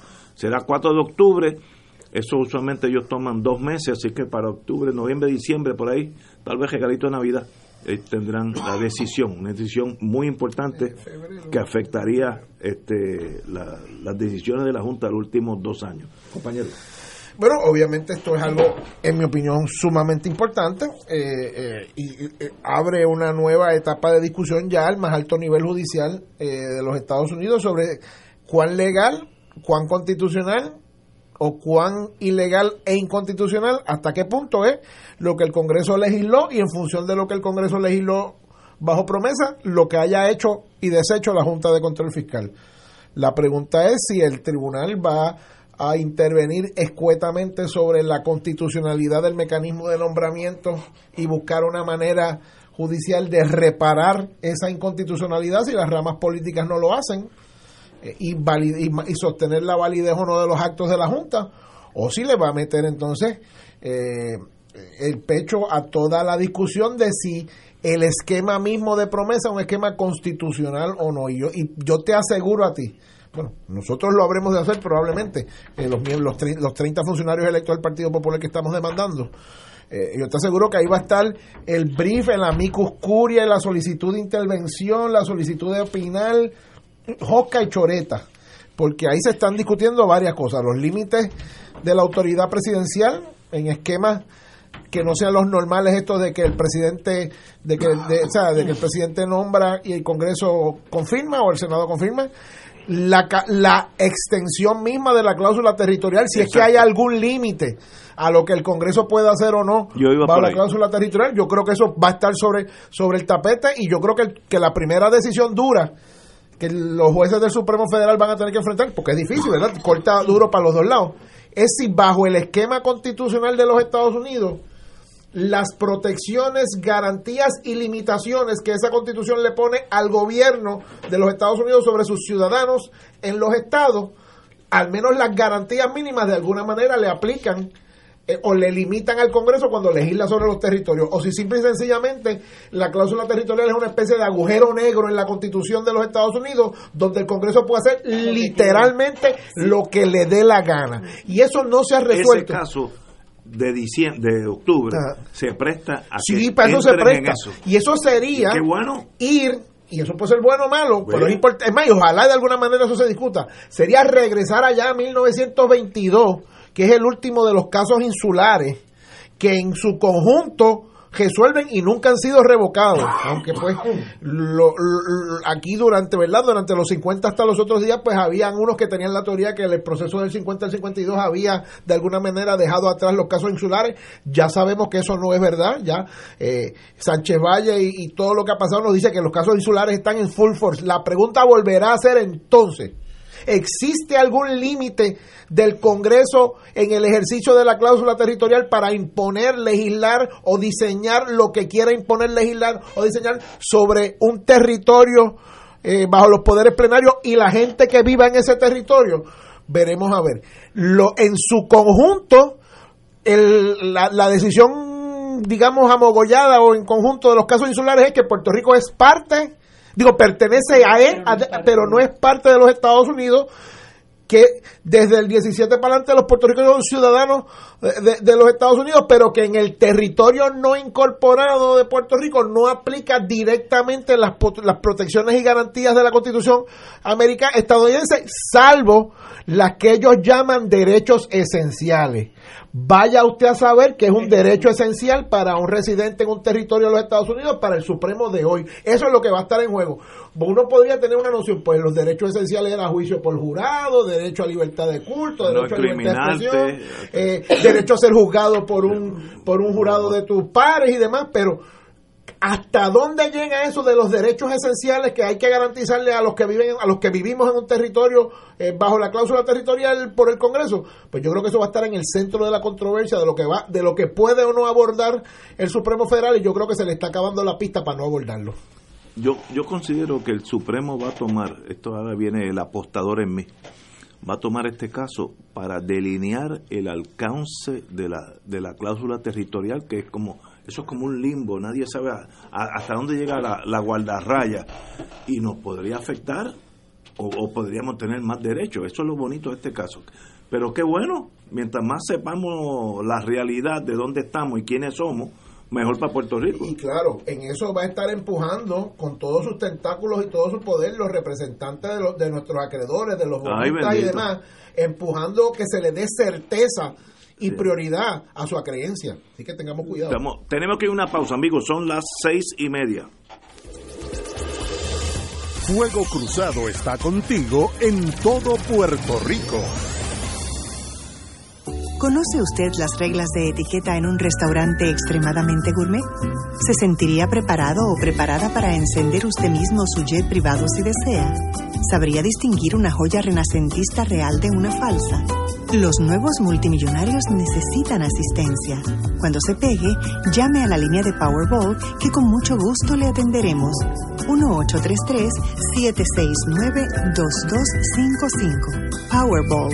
Sueña poderosamente. La Academia Espíritu Santo de Levittown anuncia su periodo de matrícula 2019-2020. Aprovecha los precios más competitivos en matrícula, rematrícula y nuevo ingreso. Desde prekinder a undécimo grado. Contamos con el programa académico y religioso más completo, laboratorio de ciencias y tecnología, pizarras inteligentes, servicio de comedor escolar, enfermería, seguridad, entre otros. Dale a tus hijos la oportunidad de ser parte de nuestra comunidad para que pueda crecer en ellos ese espíritu de tigres de la Academia Espíritu Santo. Estamos acreditados por la Middle State Association, Academia Espíritu Santo de Levittown, iluminados por el Espíritu, guiados por la fe. 7840905, 7840160 o accede a academiaespiritusanto.org. Ciertas restricciones aplican. Radio Paz te ofrece el mejor motivo para levantarte temprano y disfrutar el comienzo de un nuevo día de lunes a viernes con Enrique Liboy y Radio Paz en la mañana. La dosis perfecta de noticias, deportes y éxitos musicales de todos los tiempos, humor y curiosidades, calendario de actividades y tus peticiones musicales por el 787-300-4982. Conéctate con el 810 AM de lunes a viernes con Enrique Liboy y Radio Paz en la mañana. Talleres de automaquillaje para personas con esclerosis múltiple el 22 de junio a las 9 de la mañana en el Centro de Bellas Artes Adrián Santos Tirado en Vega Baja y en Arecibo a las 2 de la tarde en el Instituto de la Mujer. Regístrate llenando el formulario por internet en PR Multiple Sclerosis Makeup June. Y ahora continúa Fuego Cruzado.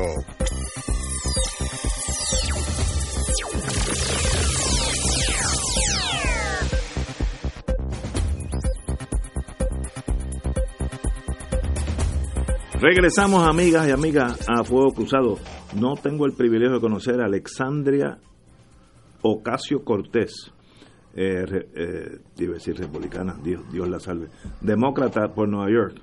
Eh, di- dicen, se refieren a ella como liberal freshman, eh, una, una congresista de primer término, liberal, y ha llamado a los detention camps, eh, detention facilities, fíjate qué nombre bonito, los ha llamado concentration camps en torno a, a los mexicanos que están en la frontera detenidos y obviamente reaccionó eh, los, los republicanos eh, eh, con obviamente eh, diciendo que esta es una socialista que hay que tenerle cuidado pero yo creo que tienes razón. Si uno ve yo que veo un poquito de esa televisión de Texas eh, son unas facilidades eh, el trato humano es casi cero es una eh, cosa una cosa inconcebible. como ella dijo concentró lo único que no no llegaron al extremo de los nazis de matarlos por cruzar la frontera sino que los detienen allí y caen en un limbo que yo creo que eso hasta eh, hasta castigo cruel y uncitado yo creo que Allí han separado niños Sí, de su, una de cosa su padre espantosa, y que uno no sabe realmente si uno va a poder a re- volver a reunificar esa esa familia. O sea, es, es una cosa espantosa. Una de las cosas más horribles que yo he visto en estos noticieros, habrá, hará cinco o seis meses, una de las veces que, que Trump perdió uno de los procesos en corte sobre las normas o no en estos campos de concentración, fue cuando tenía hasta, no me acuerdo hasta qué fecha era, que tenía hasta, hasta tal fecha a las 12 de la noche para reunir a los menores de edad con sus papás que habían sido arrestados o detenidos. Y en uno de esos videos de mamá, ma- mamá y papá reuniéndose con su niño o niña, yo creo que era una- un niño, de unos dos, dos y pico años que parece que llevaba varios meses separados. El dolor de esa madre cuando su hijo no la reconocía. Esa- e- e- esos llantos de angustia. Y él decía, nene, soy yo, soy tu mamá.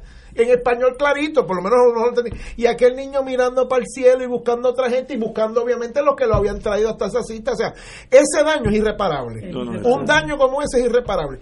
Y una persona que use todo el, el aparato político, gubernamental y militar más grande de los Estados Unidos, o del mundo, perdón, para hacer una cosa como esa no merece no merece ningún tipo de consideración, es un patán, es un patán. Que, que, que de eso yo creo que no hay que no, y lo que y lo que es real- lo que realmente uno uno le sorprende es que este señor todavía tenga adeptos en, en Estados Unidos y ver eh, No. esa ese rally que tiró ayer en creo que fue en Orlando un día 25 millones. de dólares en un solo día entonces uno ver también gente enarbolando la bandera de Puerto Rico y que tú los escuches hablar de lo bien que lo ha hecho el presidente eh, No, no, uno eso- dice pero pero ven acá y, y esta gente no no piensa o sea y esa y ese cerebro y ese corazón que ha pasado con eso porque Trump es, es, es, es un ana- anatema de lo que es un, un humano o sea ese ese individuo es tan y tan y tan insensible porque estos son asuntos que han pasado un poquito debajo del radar pero la situación o sea que, que ya un poco no se le está dando la, la, la notoriedad que debería tener pero lo que lo que se ha hecho con las de los inmigrantes de separar a los niños de sus padres de mantener a esos niños enjaulados de que esos niños han tenido que ir en ocasiones solos a, a vistas judiciales eh, de que de que uno no sabe las condiciones en que están viviendo de que incluso sus padres son deportados y los niños están en los Estados Unidos. incro- son una cosa totalmente es- inconcebible. Y qué bueno que esta representante, Ocasio, haya, haya indicado, porque hay que poner a empezar a hablar así de duro, que estos son campos de concentración, a ver si la, la presión social llega un momento que Estados Unidos pues busca otra alternativa.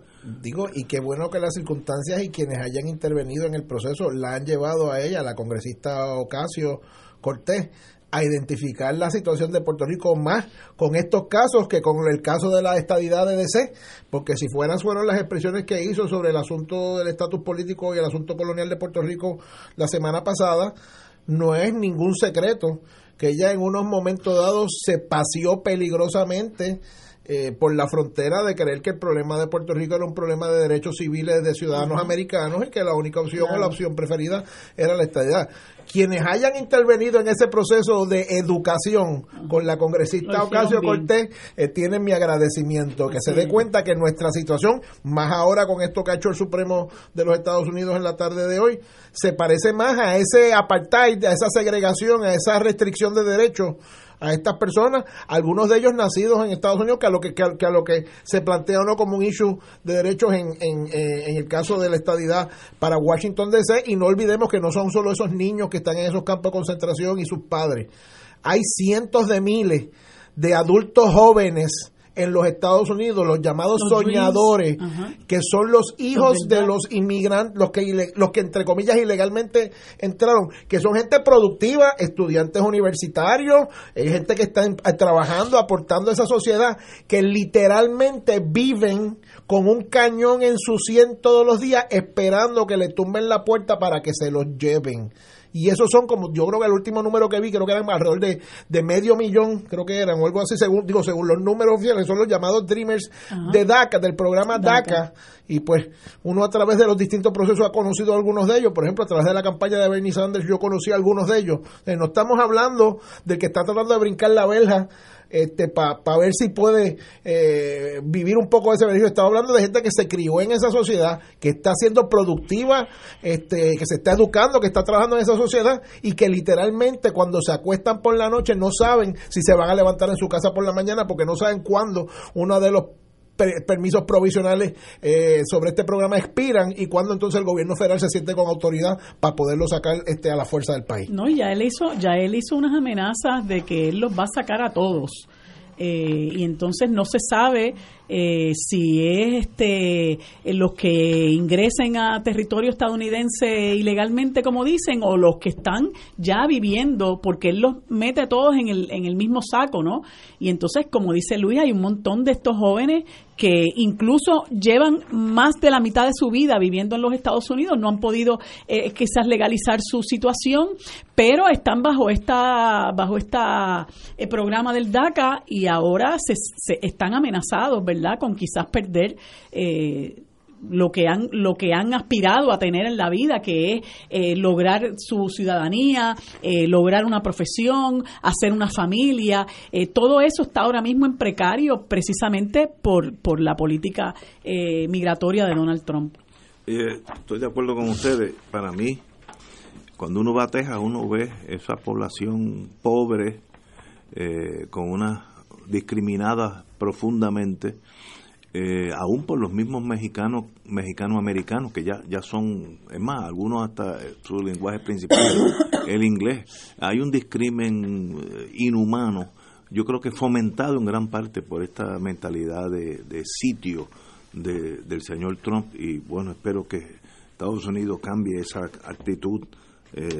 Nosotros estábamos una generación era el faro de la humanidad el faro de la esperanza y hoy eso no es así Ahora, si usted viene de Islandia o de un país escandinavo, no va a tener problema con inmigración. Ahora, si viene de México, allí mismo lo dejan en la misma frontera. Eh, yo creo que aquí hay un tema que tocamos así de refilón, pero que tenemos que analizarlo. ¿Qué hace que una persona como Trump, que no es un intelectual, y eso no hay duda, que tiene unos gestos faciales tipo Mussolini, que se mofa de la cosa con su expresión, y que el arte de la diplomacia no ha pasado en el primer curso ni el básico, levante 24 millones en 24 horas en Florida y eh, tenga, según dijo la presidenta del Partido Republicano, Rona McDaniel, tiene ese mismo ímpetu económico para, para el año que le falta. ¿Qué nervio toca él al anglosajón del de verdad? el que, el, que llegó a Plymouth Rock, allá en New Hampshire, y se apearon, eh, eh, Massachusetts, perdón, se apearon, hicieron esa nación con mucho sacrificio, pero ¿qué nervio toca él? A tal grado que la posibilidad de que gane un segundo término es altísima, que para nosotros pues es un gran misterio, como los UFOs, yo no sé por qué, este, cómo este señor tiene chance bueno, yo no le daba chance para ganar, para empezar, pero ahora para repetir un cuatrenio con esta, este señor, como dije, pocas habilidades intelectuales y cero habilidades diplomáticas.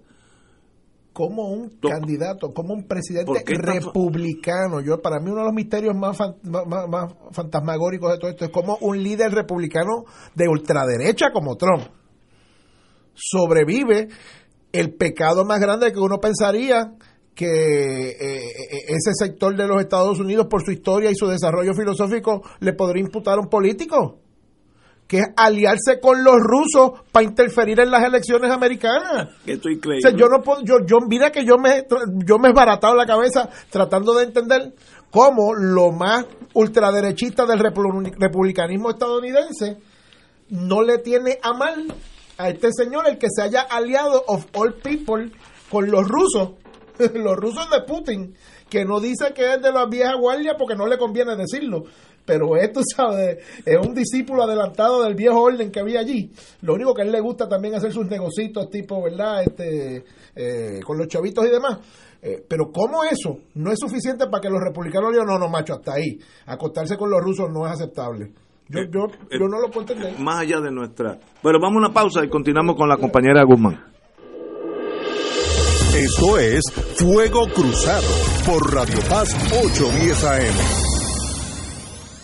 Diariamente en nuestra cocina algo delicioso se cuece en la olla. Se escucha el cortar de la cebolla y el triturar de los ajos. En Fresh Mart utilizamos ingredientes frescos sin aditivos ni preservativos. En el deli encontrarás la mejor variedad de desayunos, almuerzos y cenas, pizzas artesanales y más. Los mejores especiales de la semana para comer sano y sabroso. Explora la variedad de ofertas más saludables. Ven a Fresh Mart en Aguadilla, Caguas, Carolina, Condado, Guaynabo y Atorrey. Fresh Mart es para todos. ¿Conoce usted las reglas de etiqueta en un restaurante extremadamente gourmet? ¿Se sentiría preparado o preparada para encender usted mismo su jet privado si desea? ¿Sabría distinguir una joya renacentista real de una falsa? Los nuevos multimillonarios necesitan asistencia. Cuando se pegue, llame a la línea de Powerball que con mucho gusto le atenderemos. 1833-769-2255. Powerball. Sueña poderosamente. Fuego Cruzado está contigo en todo Puerto Rico. Amigos y amigas, les saluda el Padre Milton y quiero agradecer el apoyo que nos dieron a nuestro Radio Maratón de Radio Paz, Radio Paz en clave misionera. Cada dólar que usted aporta a esta misión se traduce en evangelización a través de los medios radiales. Es importante que si recibiste la boleta la devuelvas con tu cheque o tu giro postal para que esa promesa se convierta en realidad. Que el Señor te multiplique abundantemente esa generosidad y gracias por colaborar con Radio Paz, donde ser mejor es posible. Se solicita cualquier tipo de sangre para la paciente Carmen Sánchez Mercado. Los donantes pueden pasar por el banco de sangre frente al auxilio mutuo en Atorrey. Y ahora continúa Fuego Cruzado.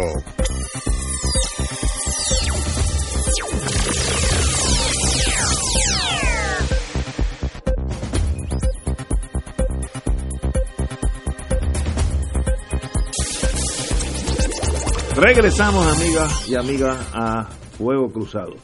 Eh, señor, vamos a hablar de los ref- refugiados. De verdad que el historiador no nos va a decir porque hay un, un Mr. Trump con, con Oye, posibilidad sí, de volver. desde el punto de vista histórico, compañero, usted que vino de Ponce aquí, por, el- por esa le va a echar la culpa a los ponceños. ¿Cuál es la fascinación con Trump? No, yo creo hay hay un historiador norteamericano eh, que Luis lo conoce bien, Arthur Schlesinger Jr., que planteaban él y su padre que la historia política americana es de ciclos y que se divide en ciclos progresistas y ciclos conservadores. En este caso, los ciclos se están dando en un periodo histórico más corto.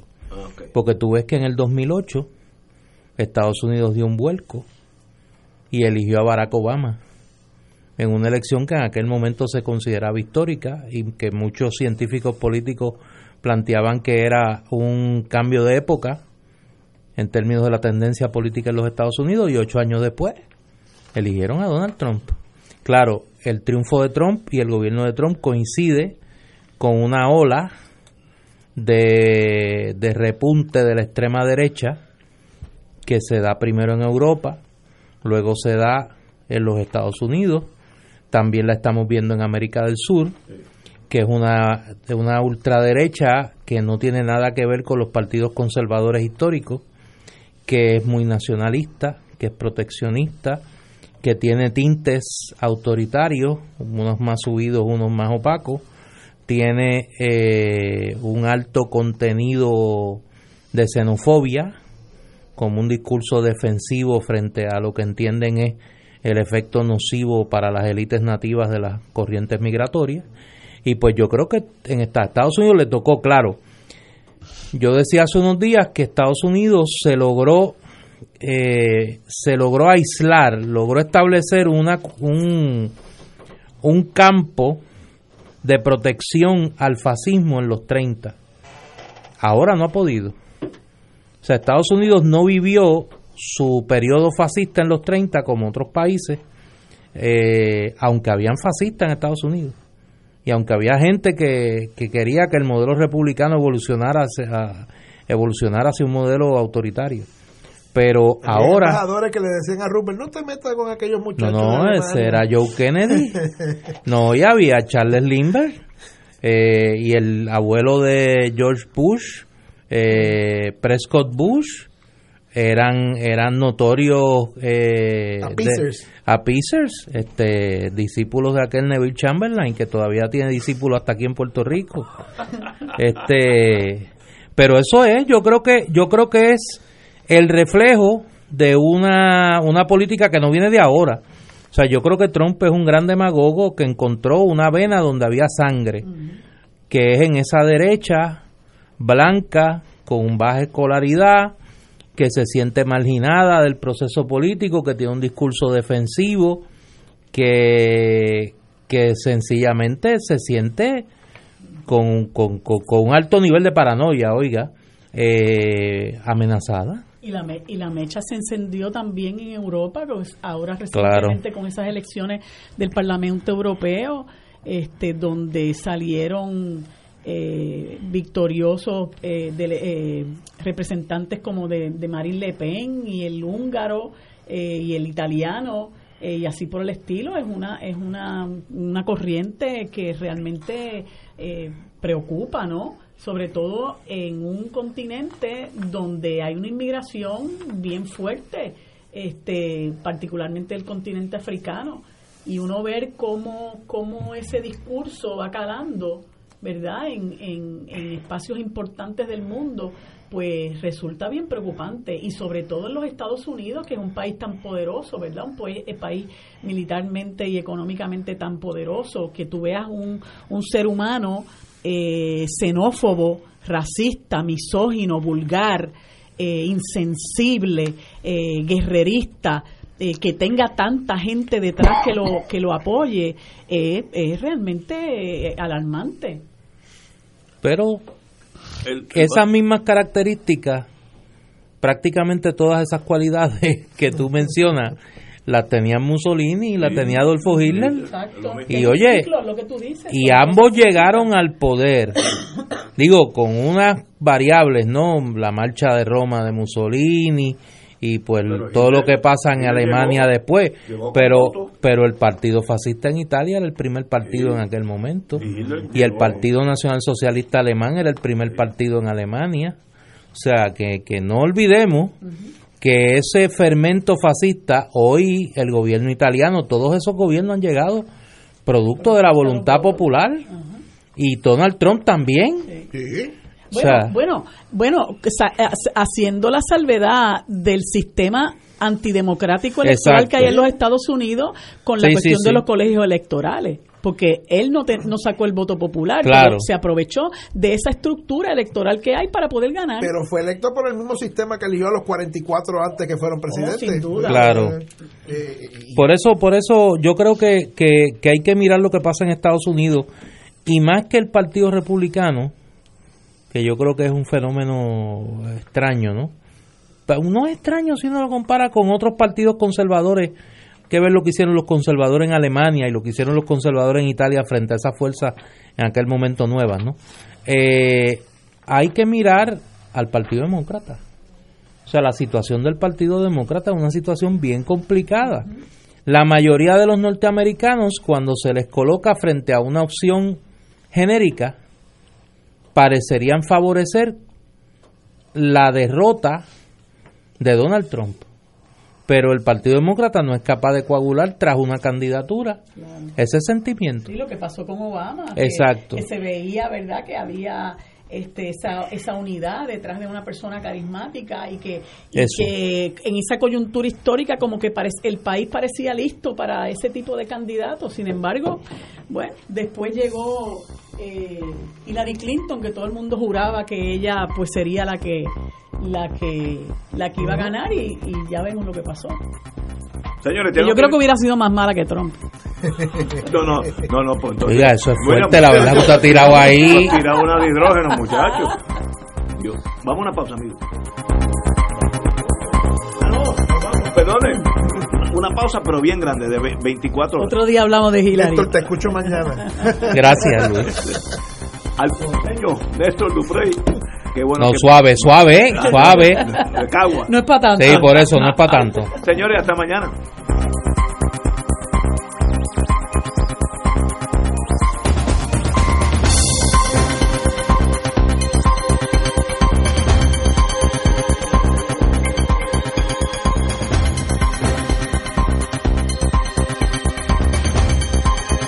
Esta emisora y sus anunciantes no se solidarizan necesariamente con las expresiones vertidas en el programa que acaban de escuchar.